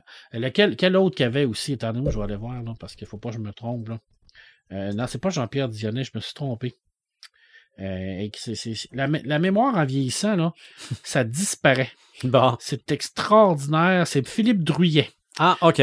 Jean-Pierre Dionnet, lui aussi, ça en était un. Mais Jean-Pierre Dionnet, lui, c'était pas, un- c'était pas un- il, il dessinait pas Jean-Pierre Dionnet. Je me suis trompé. C'est Philippe Druyet. Jean-Pierre Dionnet, lui, c'était plus un créateur. C'était l'idée. C'est- C'était, c'était un, un type rassembleur. là. OK. Mais c'est, Philippe Druyet, lui. C'est, lui que je voulais, que je voulais dire. Je me suis trompé entre les deux. OK. Mes Sincères excuses. Bon. Mesdames et messieurs, ça m'arrive de me tromper très souvent. Je pensais que je- tu, tu- tu me laissais, tu, tu m'empêchais Oh de non. dire que c'était rare. Oh non, non, c'est pas rare, puis euh, c'est comme ça qu'on apprend. Mais Ben t'as oui. t'as quand même été rapide sur la correction. Oui, Hein? c'est vrai. Comme disait le père à Brousse, à quoi ça sert une chute, Brousse? À mieux se relever. OK. À mieux se relever. Bon, Alors, quand tu tombes, tu te relèves. C'est vrai. Voilà. C'est vrai. Rocky en sortait des pires aussi. Ouais. Hey, ça- Rocky, c'est-tu un loup solitaire? Euh, dans. Dans le Ben, premier, sais-tu. Sais-tu, je le sais pas. J'avais envie de dire. j'y ai passé. J'avais envie de dire dans Rocky Balboa, parce que là, tout, le monde, tout le monde est contre lui, là, même. euh, euh, voyons, tu remonteras pas dans le ring à 60 ans, t'es Ah un oui, c'est dinosaure. vrai. Mais il s'est fait dire ça dans à peu près tous les films.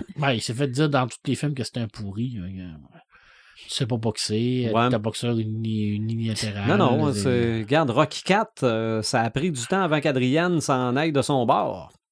Oui, ouais, effectivement. Ah, Donc, ah. c'est lui qui a décidé de venger la mort d'Apollo. Ouais. D'ailleurs, il sera en train de préparer la, réalisa- la, la, la Stallone Cut de Rocky 4. Ah, où est-ce qu'on va voir le fameux combat? Ah non, je pensais que tu allais me parler Non, la, la, la, la, la- la scène pseudo cachée de la, la- du Rocky 2 quand euh, Apollo puis euh, Ah non, ça, c'est la fin de Rocky ça 3. fait Rocky 3, ils se battent ensemble. Non, non, non, non, non, non, ça, ça, à moins que ce combat-là existe pour de vrai. Ben, en tout cas, euh, Sylvester, il a dit que c'était Apollo qui avait gagné. OK. Ouais, mais ça, c'est ce qu'il dit au fils de Creed. là. C'est- Ouais. Il peut dire ce qu'il veut. Il peut dire ce qu'il veut. Hey, j'ai une autre question pour toi. Si on pousse plus loin la psychologie, est-ce qu'une créature peut être un loup solitaire? Ben, probablement. Ben, en fait, c'est un personnage. Ouais. Est-ce que Jaws, c'est un loup solitaire? Ben, je ne sais pas. Ouais, mais ça y prend une raison. Un loup solitaire, ça a, ça, Ouais. ça- ça a une mission. Ça Ça, serait quoi la mission? non, un requin, Non. c'est, Non. c'est Ben, mindless. mais, mais dans, dans, dans Jaws 3, Dans Jaws 4. 4, c'est comme une genre de vengeance. Ouais. Jaws veut se venger de la famille. Fait qu'il fait, il s'en va même dans l'eau douce pour se venger. Oui, c'est les Est-ce Caraïbes, qu'on ouais, on pourrait-tu dire que c'est un loup solitaire à cette époque-là, Oui, dans Oui. ce compte-là? c'est, c'est, euh, c'est, euh, on pourrait mettre ça avec Sharknado, là, on pourrait appeler ça Wolf Shark. Le petit-fils de, de, de Jaws serait un loup solitaire. Parce qu'on s'imagine que ça fait partie de sa famille. oui, c'est ça, ben c'est- oui. C'est les descendants du OK. requin. Mais je me posais la question. Mais là, est-ce là, que- j'espère qu'on n'a pas tout perdu nos auditeurs. Mais, regarde, on s- C'est bon. nous sommes le seul podcast qui parle de loup solitaire dans lequel on mentionne Jaws 4. Jaws, la revanche. La revanche. Ouf, qui était particulièrement mauvais. Ah non, non, non. Hey, particulièrement, t'es, t'es très gentil. Très, très gentil parce que à la fin, il se fait pas transpercer, puis le requin, il- c'est un requin qui hurle. Ah, je, je sais pas, mais il y en a Il pas un, rugit. il y en a un qui se fait manger en deux, puis il est encore vivant. là. Ah non, non, ça, ça- ça- C'est regarde, ça, n'importe quoi, là. il saute dans les airs. ça- Mais c'est avec Michael Caine, quand même. L'Alfred. qui avait, oui, qui avait, qui avait besoin euh, d'un chèque ce mois-là parce que non, non, c'est ça, ça aucun Non, mais bon sans sens. faire, je posais la question parce que c'est quand même, euh, malgré le fait qu'on rit un peu, là, Mhm. T'sais, Est-ce qu'on peut avoir ça? Est-ce que t'sais, une créature pourrait avoir Mhm. ce, ce côté-là de Ben, solitaire? C'est Orca. Ça, Ah, c'était une, ouais. euh, une, baleine, une baleine à bosse, c'est Ouais. ça? Ben, baleine à bouche, un rorcal. Ouais. Ouais. Mais ça, c'est vrai que ce mammifère-là voulait se venger. C'est- Ça, c'était un combat personnel. Moby Dick, Mhm, Moby Dick, peut-être. peut-être. mhm. C'est pas. Peut-être. Mais le requin, dans le premier, Les Dents de la mer, Non, ben lui, il n'y a pas vraiment c'est un vrai requin. Là. C'est, c'est, euh, C'est rien qu'un. ça réfléchit pas, ça mange. Une grosse patente qui, qui veut manger. C'est ça. Ça mange même des, Obélix. des tanks euh, d'oxygène. Euh, à part ça, bon, Red n'est pas là pour euh, nous parler des jeux, mais Ben, je me. sûrement, il y avait pas quelqu'un, euh, comment il s'appelle, là, Snake, euh, Snake, euh, voyons pas Snake Eyes, là, mais voyons, le- le- le- la série de jeux, là, Snake Commando. OK. Je, ben, euh, Call of Duty. Ouais, mais là, faut que je le Mais, trouve, là. ouais, là, j'ai- j'ai- mais, j'ai mais un c'est sûr qu'il y, a- là. qu'il y a plein de loups solitaires là-dedans, sauf que la plupart de ces loups solitaires-là se retrouvent en réseau puis se tirent tout un sur l'autre. OK? C'est... mais est-ce que. Mais je pense que les loups solitaires, ça remonte peut-être à quand que les, les, euh, les consoles se jouaient justement à juste un joueur, Mhm. quand c'était pas en ligne, Ouais. ou euh, justement, il y avait Rambo qu'on pouvait jouer sur euh, la vrai. Super Nintendo. Mhm. Mario qui va sauver la princesse, un loup Mario, il y a? Luigi. Il travaille en équipe beaucoup. Il y a, il y a Yoshi. Ouais, je retrouve ouais. pas ça.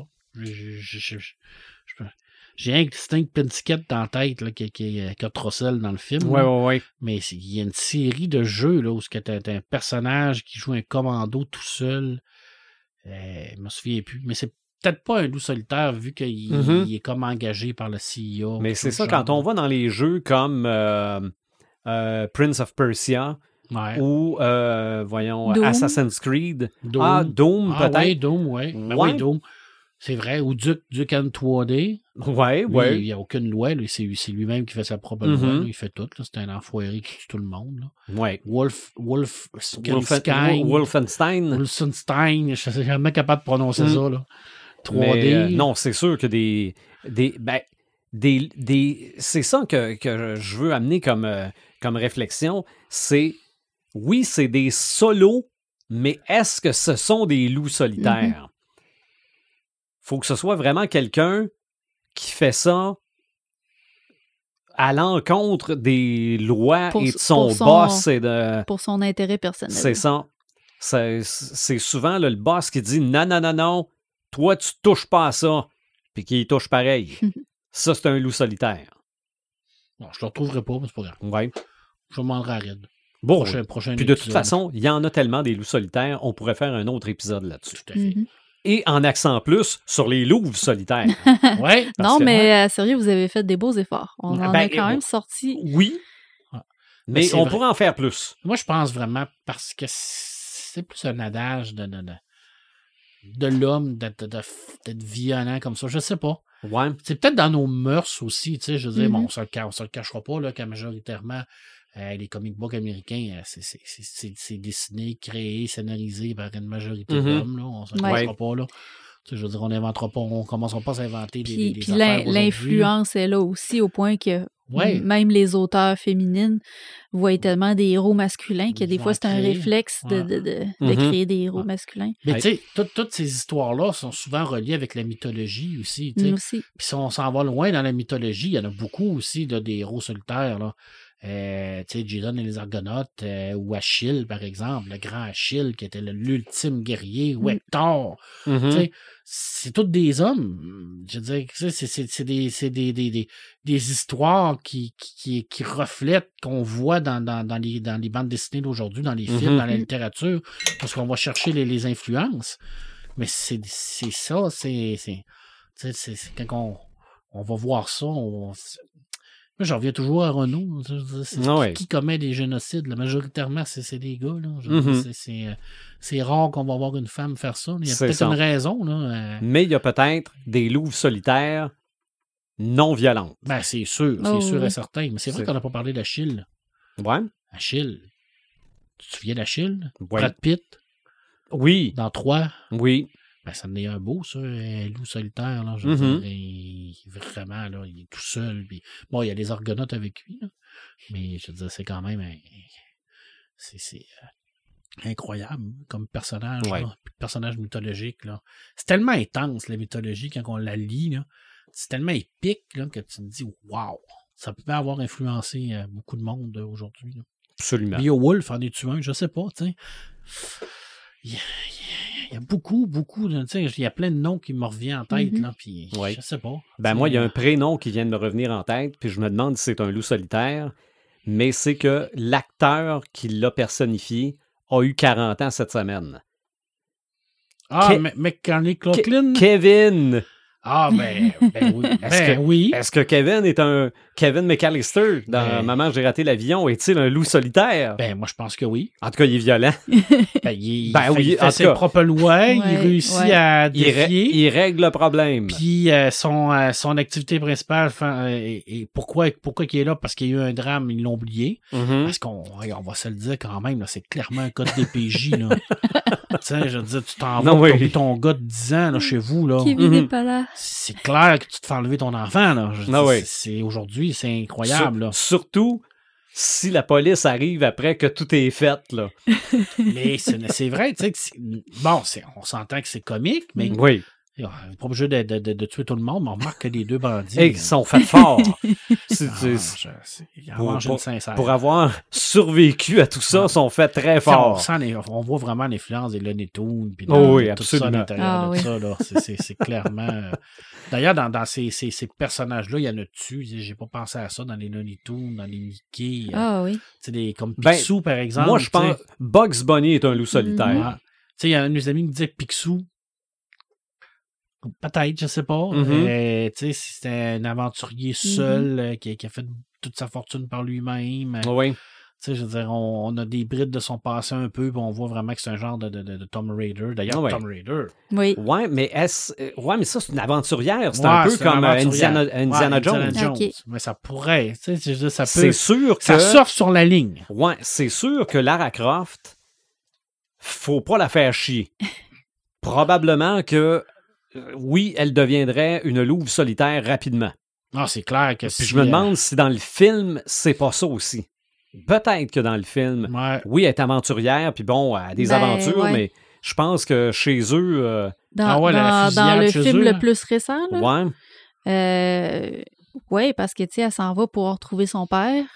Elle a une motivation, puis euh, elle va être poussée par la vengeance, là, parce que, je veux dire, euh, les méchants sont comme... euh, ils sont partis avec son père, puis euh, ils ils l'ont empêché de vivre avec pendant Mm-hmm. Ouais. toutes ces années-là.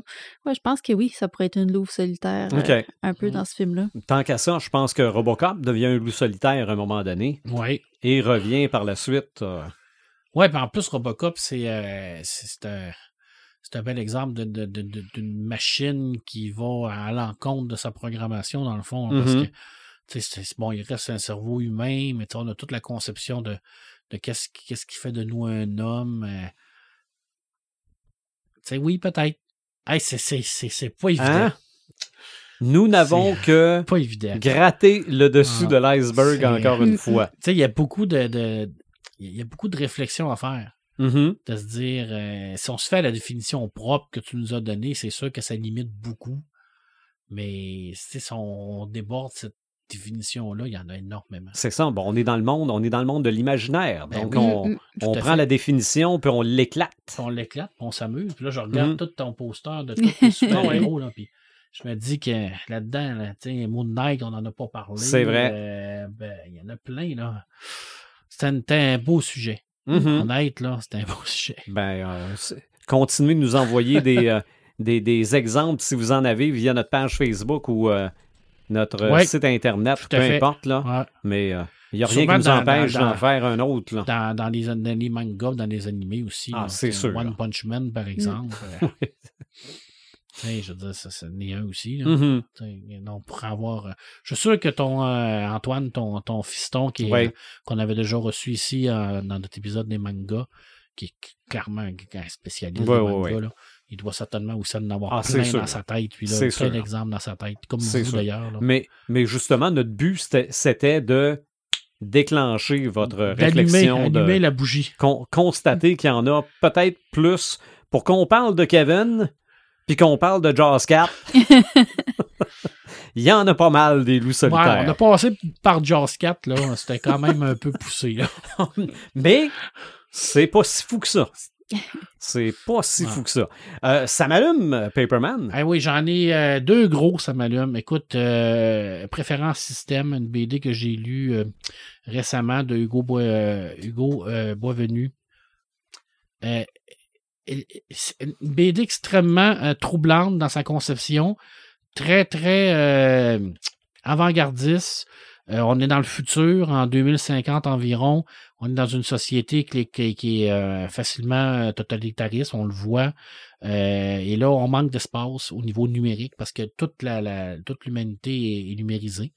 Et puis, euh, le personnage principal, ben lui, ben sa job, ben, c'est de, de, de faire en sorte de, de, de présenter des données euh, à, des juges pour savoir si on les efface ou non, pour pouvoir donner d'espace de rangement à Boboche ou à Roger pour qu'ils gardent leurs souvenirs. là. OK. Tu sais, euh, je veux dire, euh, Wow. tu sais, Boboche, il a besoin d'avoir un espace pour garder ses souvenirs de vacances là, parce qu'il n'y a plus d'espace. là. Fait que le personnage, lui, ben, il va aller récupérer un dossier puis il va aller le présenter. Alors, on recommence avec euh, 2001 au-dessus de l'espace. Alors, il va prendre tous les fichiers qui existent dans 2001 au-dessus de l'espace, les entrevues, le montage et tout ça. Là, il va les présenter ça au juge. Alors, lui, il il a comme un peu le, le- le rôle de, défenseur de, de tout ça pour dire, ben voici, mais aujourd'hui, ben c'est ça, euh, ça a été vu à 0.0.497%, mettons, par, par le monde. Là, il faut comprendre la décision si on l'efface de l'humanité ou si on le garde.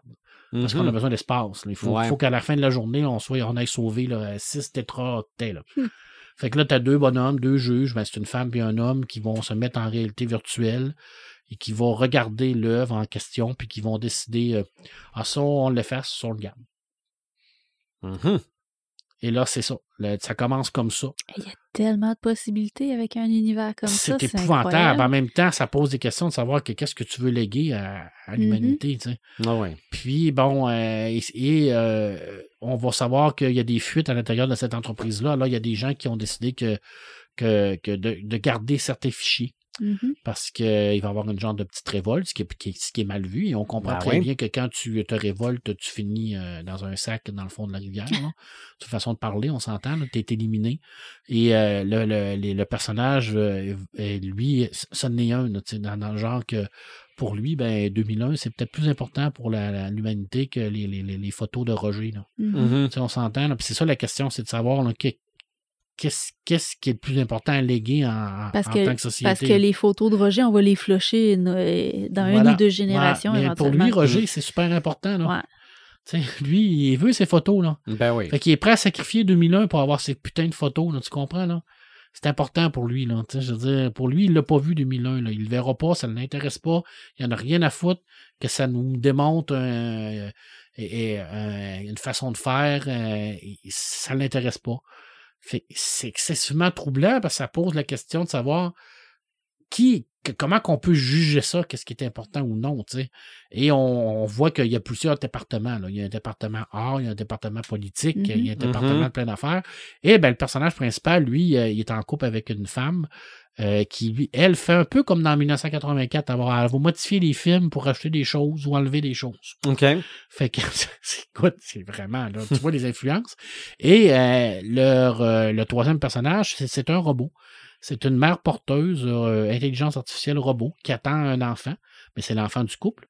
Parce que là, on se rend compte qu'il n'y a pas l'air d'avoir beaucoup de relations sexuelles là, qui se fait dans cette, à cette époque-là, qui est très numérisée. Et ce robot-là, ben, c'est vraiment comme un- une intelligence artificielle qui va, elle, va amener un côté plus froid dans, à l'histoire.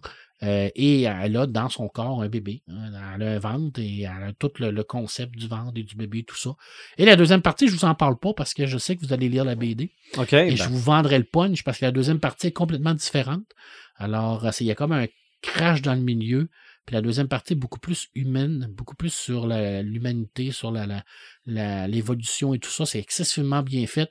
Très troublant comme BD parce que c'est de l'anticipation totale. Où tu te dis qu'un jour ou l'autre, on va peut-être en arriver là. euh, au niveau des données, surtout en ce temps de- de pandémie où ce que la majorité des gens euh, commencent à travailler en télétravail, ça va prendre Mhm. beaucoup La d'espace.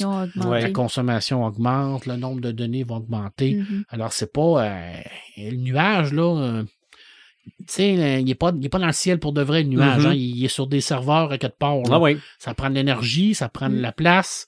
Alors, est-ce qu'on va arriver à un moment donné où est-ce qu'on va être obligé de faire des choix comme ça pour dire, ben, euh, on va effacer ça, puis on va effacer s'est, ça? on s'est même posé la, la question en début de pandémie, quand tout le monde est tombé en télétravail. Oui. Est-ce qu'on, est-ce que les, les réseaux vont être capables Vont de le de- supporter? Ouais, c'est Est-ce vrai. que- Et cet exercice, cet exercice-là, là, les bibliothèques, on l'a déjà fait. hein, on le fait encore aujourd'hui. Les microfiches, par exemple, à l'époque Mhm. où on avait des microfiches, et là, on se dit, que- qu'est-ce qu'on fait avec ces fameux microfiches-là? Mhm. Est-ce qu'on les garde? Est-ce qu'on les numérise? Et où est-ce qu'on les détruit? Si on les détruit, on perd une partie de, de cette information-là. Une information, est-ce que ça peut être utile? Est-ce que ça peut pas être utile? Est-ce que ça pourra Ouais. servir à la future génération? Qui prend cette décision-là? Sur quoi qu'on se base pour prendre cette décision-là? Alors, et ça va varier. Peut-être que moi, je vais trouver ça super utile. Mm. Puis toi, tu vas me dire, ben non, c'est pas utile, ça sert à rien. J'aime bien mieux qu'on regarde les photos de Boboche. Ouais. C'est quoi ça, le Silmarion? C'est ça, voilà. Mais tu sais, non, mais c'est ça. Tu sais, parce que on, on juge ça par rapport à nous. Non, oui. Voyez-vous si comment Si je sais pas à quoi ça sert, c'est que ça sert à rien. voyez-vous comment c'est questionnant comme Oui. BD. Absolument. Comment c'est des, des. Tu finis de lire ça puis tu te dis, oh, il a touché vraiment. Mais tu Oui. sens que ça, ça fait partie de ses angoisses aussi, là, en ça. tant que l'auteur. là. Mais moi, c'est la semaine passée, ou peut-être il y a deux semaines, que je lisais un- ce qu'un scientifique a dit. Lui disait que le cinquième état de la matière, premièrement, je pensais qu'il y en avait juste trois, qui est solide, liquide et gazeux, Ouais. mais le quatrième serait le plasma. Ah oui. Et pour ce scientifique-là, le cinquième élément de la matière serait l'information.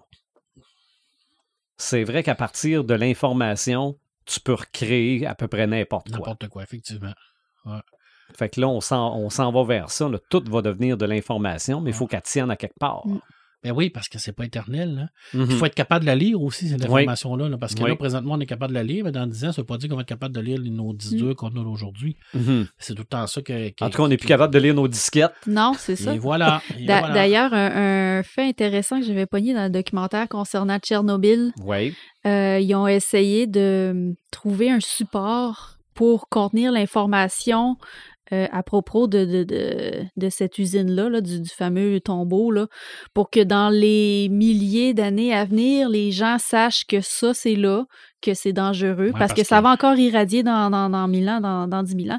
Fait qu'ils essayent de trouver un support qui va garder l'information aussi longtemps que des milliers Ouais, d'années. Pas qu'il y ait un tweet qui dit c'est quoi ça? On va On aller va voir aller en dedans. creuser là, tu sais, c'est ça. Parce que ça va encore irradier pour une couple d'années. là. Hey, c'est spécial pareil. Ah, Mhm. c'est- C'est fou pareil de dire on va tout juste se préparer une genre de capsule temporelle. Ah.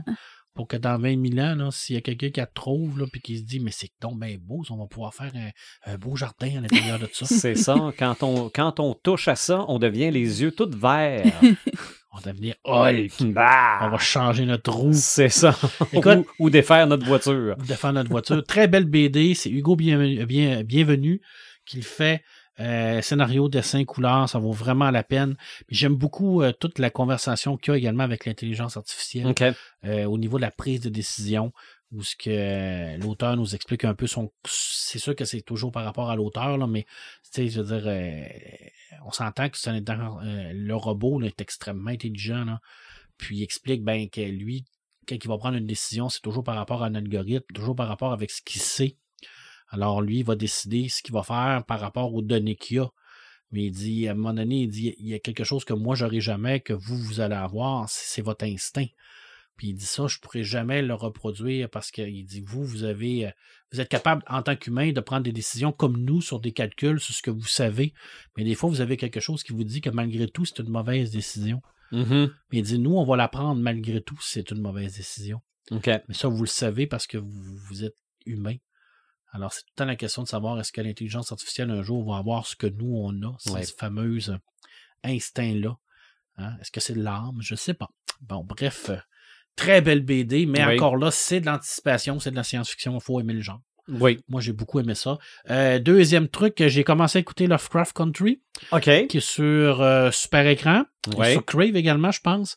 Euh, Super Écran, il le, le présente. Il y a deux épisodes présentement, j'en ai vu rien qu'un. Anglais sous-titré français parce qu'ils ne sont pas Ouais. encore traduits. Euh, des fois, c'est un petit peu difficile à comprendre parce que euh, c'est, c'est, c'est- encore une fois, ça se passe pendant le- l'époque de la ségrégation raciale. Alors, des fois, les accents sont un peu, un peu difficiles. Alors, mais il y a des, des Il y a des sous-titres. sous-titres. Non. Alors, t'es gros dur. Et euh, écoute, c'est vraiment très, très bon. OK. Euh, c'est, ah, euh, bon.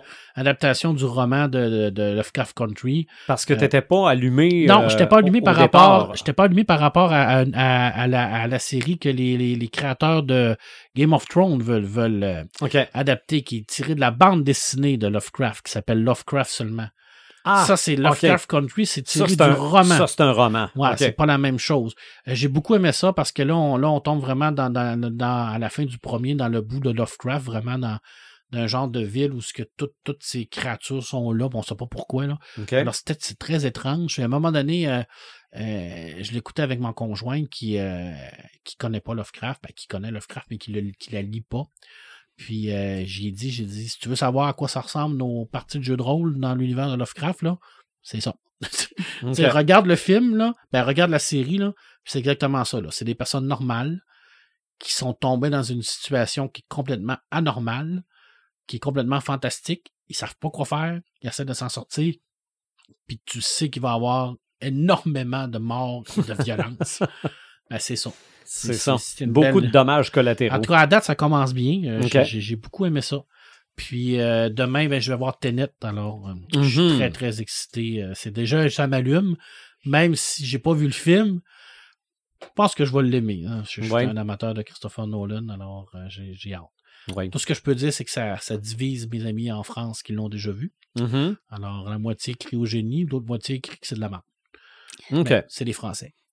Oui, mais j'ai aussi lu qu'il y avait le meilleur et le pire. Ouais, tout à fait.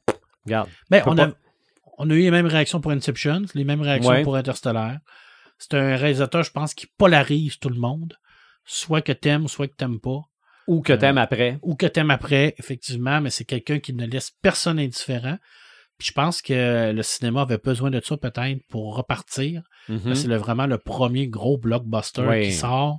Alors, je pense que le s'il y avait un réalisateur qui pouvait peut-être euh, bon sauver le cinéma, je trouve ça gros, là, mais qui pouvait peut-être relancer la machine, c'est lui. Parce qu'il y a un dicton qui dit parlez-en balle, parlez-en bien. En bien, l'important, c'est d'en parler. Alors, je pense que Christopher Nolan est capable de polariser tout le monde, puis de faire en sorte d'amener les gens au cinéma pour essayer de faire repartir cette machine-là si on veut euh, un jour euh, revoir des salles pleines, Mhm. qui, est- qui est- qui est quand même assez euh, important là, dans, dans l'industrie du film et de la, la culture pop, hein, on va se le dire. Ben là. oui. C'est ça, c'était mes deux, mes deux, trois, ça m'allume. Mhm. C'est... Puis j'ai pas de je vais, euh, Non, bon. On fait pas. Ça peut attendre encore. Ah oui, oui, oui. On est positif dans la vie. Absolument. Imaginatrix. Ça m'allume, moi. euh, en fait, il y a euh, un nouveau défi littéraire qui sort la semaine prochaine sur les réseaux sociaux. Euh, c'est euh, le chez le blog Lecture qui lance ça. C'est son premier défi littéraire qu'elle lance. Euh, c'est une blogueuse québécoise euh, qui est originaire de Desjely. OK. Euh, elle habite maintenant, je crois, en Mauricie, mais euh, elle a commencé à faire du blogging littéraire, ça fait un an à peu près. Là, elle a lancé sa chaîne YouTube, puis là, elle lance son premier défi littéraire. Fait qu'elle nous propose six catégories de livres et on, on choisit un livre pour chaque catégorie, puis on se met au défi de lire ces six livres-là pendant le mois de septembre. OK. Six livres dans un mois? Six livres dans un mois. Moi qui en a même pas lu un au complet tout l'été, j'ai hâte de voir. Je vais, je vais essayer. C'est un défi. Est-ce qu'on peut prendre des ça. nouvelles? Euh, J'imagine que oui, il n'y a pas de, de restrictions dans le genre. Ça peut à la limite être des bandes dessinées aussi. C'est des livres. là. Ça Ouais, peut quand, être- quand ça te tente pas de te forcer trop trop, là, Ouais, tu prends des bandes dessinées. bonne BD. Puis, euh, puis c'est ça. Il y, a, il y a six catégories comme euh, découvrir un auteur québécois, euh, sortir de ta zone de confort, lire un genre que tu n'es pas habitué de lire, euh, revisiter un livre que tu as été obligé de lire euh, à l'école, OK. Ah, OK, ouais, ça, c'est Voir intéressant. oui, si ta les, les 10 perspective- petits nègres. Ah, voir si ta perspective a changé de- depuis le temps. Euh, sinon, c'est quoi les autres catégories? Euh, Mais bref, allez chercher soit sur Facebook ou sur Instagram. C'est chez le blog Lecture que ça s'appelle. C'est Fanny Belzile qui, qui, qui écrit ça, qui, qui organise cette, euh, ce challenge-là. Puis euh, il y a un groupe sur Facebook sur lequel vous pouvez vous inscrire puis Ouais. échanger avec les autres lecteurs. C'est ça, je trouve vraiment le fun. Ah oui. Euh, ça se fait un peu aussi sur Instagram parce que euh, elle partage toutes les, les, les piles à lire des participants sur sa page Instagram. Mhm. Puis, euh, tu sais, on s'abonne les uns aux autres, puis on va pouvoir voir les lectures des autres au fur et à mesure, les impressions, on va pouvoir échanger. Ça, c'est un Ah, truc ça, que, je, que trouve vraiment très cool. Puis sur Facebook, ben, ça se fait via le groupe, fait que les gens s'inscrivent au groupe. Euh, là, présentement, les gens demandent des suggestions aux autres, telle catégorie, je sais pas trop quoi lire, avez-vous des idées? Fait qu'il y a vraiment un- une effervescence autour de ça, un échange. Je trouve ça vraiment cool. Puis euh, j'ai très hâte de commencer. Je pense que je vais commencer par euh, Servitude de euh, Raphaël B. Adam, qui est un auteur qui, qui a surtout écrit des nouvelles. À date, tout ce que j'ai lu, c'est des, des- des nouvelles dans des collectifs. Là, c'est son premier livre que, qui juste en solo. Euh, puis ça se passe à euh, Riverbrook, qui est un peu un genre de, de Sherbrooke, inspiré de Sherbrooke, mais pas dans le vrai dans notre vrai univers. OK. Puis, euh, puis ça, ça va être dans la catégorie mon genre chouchou, parce qu'on est dans le fantastique. Puis euh, c'est un auteur que j'ai vraiment, vraiment hâte de lire son premier livre. Il est sorti hier. Puis euh, je vais chaud. commencer à lire euh, mardi. OK. Moi, je propose, il était 10 ta cœur. Oui, oui, oui. oui, pour, pour ceux qui n'avaient pas saisi, c'était un peu sarcastique, mon affaire là, de, de 10 petits nègres. là. Mais j'ai raconté l'anecdote à la radio. OK? Oui. À l'effet que ma fille s'était commandé en anglais ce livre-là ou voulait se. En tout cas, euh, se retrouve avec le livre qui s'appelle And Then, Then They Were None ou quelque Ouais, chose comme ça. None. Là, moi, je vois ça, puis je lance tout simplement à la blague, puis bon, oui, c'est une joke de mon oncle un peu. Ouais, mais 10 petits nègres en anglais, c'était pas 10 little niggers. Ben, le pire, c'est que c'était vraiment ça. Ça n'a jamais été ça. Ben, moi, Aux j'ai lu que États-Unis, ça- Jamais. Ouais, aux États-Unis, jamais, mais originalement, Ah, le, le titre anglais était 10 Ouais. little niggers. Ça n'a pas passé. Ça, ben, ça, a pas- ça, ça a été changé en Mhm. 1980. 1986, OK. ça a changé même. en 1986. Que c'est là que c'est devenu. Aux euh, États-Unis, 1940. OK. Ça n'a jamais été publié aux États-Unis avec ce titre-là. OK. Ça a changé pour euh, Ten Little Indian. OK. Ah, ouais. Ce qui n'est pas guère mieux. Parce que, ben, c'est- c'est- c'est- C'était à Ouais. l'époque, là. Mhm. Mais, c'est c'est le, mais ça ça a jamais. euh, puis après ça, ben, ça a changé pour le titre américain C'est ça. partout. Et là, Et- ça, va être, ça va changer en titre français. là. C'est ça. Ils, ils étaient 10. Ils étaient 10. Mais ça change absolument rien à l'histoire. non, parce que C'est Agatha Christie pareil. c'est le, le- le concept du, du fait, c'est que ça c'est relatif à, à une, une, Une comptine. une comptine Mhm, qui était à, à l'origine, c'était Ten Little Indian. mhm. C'était une vieille comptine qui a été changée en Angleterre par Ten Ten Little Nigger. Bon. C'était une comptine pour enfants. Euh, mais je veux dire, c'est pas, c'est pas un roman euh, sur l'histoire du, des Noirs. C'est ça. c'est- C'était juste. Ça n'a rien à voir. Là. Je veux dire que l'île, l'île s'appelait de, de of Nigger, mais tu pourrais l'appeler l'île du bois Mm, ou mm. l'île euh, des, des, des, des oiseaux. Ça change absolument rien parce qu'il n'y a Mhm. pas de noir dans l'histoire. Je veux dire, c'est, C'est c'est une histoire de, de, de, de meurtre, puis c'est une histoire de, de, de, de- qu'on essaie de trouver c'est qui. C'est du Agatha Christie. Ben oui. fait Absolument. C'est pas comme changer une statue de, de, de, de, de noir qui a été faite par Rodin. Là.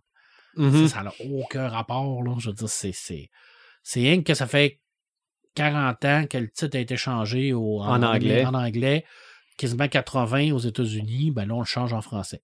Tout ça. C'est tout simplement ça. C'est ça. Il n'y avait pas de raison de soutrer. Non, moi je pense, moi, je, moi, je pense pas. Il y, en Ben, a qui disent, il y en a qui disent que oui. C'est bien correct. hein. On a tout, on a, on a le droit d'avoir euh, notre propre opinion là-dessus. Mais moi, je pense pas que ce soit une, une contre-culture ou une cancel culture par rapport à Non. ça. Si, si ça avait une importance capitale dans l'histoire, si c'était l'histoire de la ségrégation raciale des Mm. Noirs en Angleterre, puis qu'il y avait le mot nigger dedans, ben là, tu dis non, parce que c'est important. C'était Mais c'était comme ça. C'était comme Mm. ça, mais là, c'est c'est rien que par rapport à, à ce, ce fameux poème-là. là. Ben oui. D'ailleurs, le poème, ça aurait pu être euh, Ten Little Cars. Ça, C'est Mm. c'est- c'est rien que pour. euh, il y en avait un, il y en avait deux, il en restait neuf, il en restait huit, il en reste sept, il en reste C'est six. ça. Après ça, à la fin, il en reste rien qu'un. On se rend compte qu'ils se tuent toute la gang. là. Mm. Ben oui. Moi, j'ai- j'ai. Lisez le livre. c'est- c'est- Oui. avant, de vous, avant de vous frustrer par rapport à un Mhm. titre, lisez le livre, vous allez bien voir que, que ça s'appelle n'importe comment. Ça n'a pas d'importance. C'est ça. L'histoire demeure la même. L'histoire demeure de même. C'est euh, ça. D'ailleurs, l'autrice elle-même, quand ça a été publié aux États-Unis, elle a donné son accord Mhm. pour changer de titre. là. Ben oui. Je dirais un moment donné, là. Mais on est dans une, une, une mouvance où ce qu'on aime ça faire des drames avec pas grand-chose. On soutre. On soutre. C'est Exactement. important de soutrer. Oui. Ben moi, ça je, se dit pas, ça Non. Euh, moi, je m'allume sur le fait que, oui, il y a le- le- l'expression podcast décrinqué s'applique au podcast Ouais. Mhm, et s'applique au site Internet. mhm. Le podcast est hébergé sur le site Internet podcastdécrinqué.website et ce qui m'allume, c'est qu'on a rajouté une branche. Oui, on a OK? une branche. Sur notre site Internet, nous hébergeons maintenant le podcast Sex, Games and Rock and Roll, qui euh, peut parfois avoir des thèmes qu'on exploite nous autres aussi. Mais en- moi, je compare ça à deux bières. Mm. On est deux bières, mais différentes. Ouais. complètement sont, sont pas indépendant. exploités de la même, les mêmes thèmes, mais pas exploités de la même façon. C'est ça. Ben, quand on a des thèmes qui sont, Ouais. qui sont communs. Ouais. Mais c'est euh, c'est avec mon, a- mon ami E. Raphaël E. Beaupré. Et euh, je- il y en a quelques-uns que, que, que je partage avec elle. J'en ai Mhm. fait trois ou quatre avec elle. Mais regarde, je suis bien content qu'on qu'on la retrouve sur notre, euh, sur notre euh, site Internet aussi. Donc, vous irez euh, jeter une oreille là-dessus si ce n'est pas déjà fait. Puis ce qu'on se rappelle, c'est que c'est complètement indépendant du podcast des Mhm. Crinqués. Ça veut Oui. dire que nous, ce qu'on leur- ce qu'on lui donne à Raphaël, c'est une possibilité de pouvoir partager ses podcasts avec vous. C'est ça. Mais le contenu n'est pas géré par nous. C'est pas nous qui le faisons. C'est vraiment Raphaël qui s'en occupe. Non. Puis euh, c'est, euh, c'est, c'est- c'est- on, on héberge parce qu'on trouvait que c'était important que ce podcast-là reste en vie. Mhm. Oui. Parce que plus on va en avoir, ben, plus on va avoir une, pluri- une pluralité dans ce médium-là. Puis ben, il y en a pour tous les goûts. C'est ça. Pour Puis- tous les goûts. Puis elle euh, euh, peut avoir aussi euh, des sujets moins tout public, on va dire ça comme ça. Ben, sex, game and rock and Oui, roll. oui, ben, Ah, c'est ça, exactement. On sait à quoi s'attendre, mais je veux dire, quand, quand je parle de vinyle avec elle, n'importe qui peut écouter ça sans problème. Bon, ouais, mais je Quand je parle de sexe avec elle, de porn, j'ai fait un, j'ai fait un podcast sur l'histoire. Il faut le faire. hein. J'ai quand même spécifié que je n'étais pas là comme personne ressource, là. mais sur l'historique du Ouais, porn. mais ça reste mais- toujours encore dans le bon goût, là. Euh, oui, oui, oui. Mais on aurait public pas- averti. on a, oui, mais on n'aurait pas nécessairement fait un épisode du podcast décrinqué là-dessus. Non, non, parce que c'est pas notre mandat. On sait Ben, pas, je ben, c'est pas, pas. notre, notre, euh, notre ligne directrice qu'on Mhm. qu'on s'est donnée. Comme on parle pas de, de, de, de nouvelles. D'exemple, on n'a pas parlé du DC Fandom aujourd'hui. Non, Mhm. Pourquoi? Parce qu'il y en a plein d'autres qui l'ont fait. c'est ça. C'est bien correct. Et il n'y a rien qui nous empêcherait d'en héberger un qui le fait. Exactement. Parce que d'autres, on a décidé de faire d'autres choses. Mhm. euh, on n'a pas parlé de la bande-annonce de Batman. Parce que tu veux pas faire de samétain. On n'en dit pas plus. On Moi, j'ai, trouvé qu'il faisait un beau Batman. Ça, je pourrais dire ça- Quand je l'ai vu de face, les épaules, je voyais la forme de Batman. Ouais, mais c'est-tu Batman ou c'est Vengeance? Ouais, il y a ça. Mais ça, ça regarde, ça, c'est ça. Hum. Continue les Samalumes.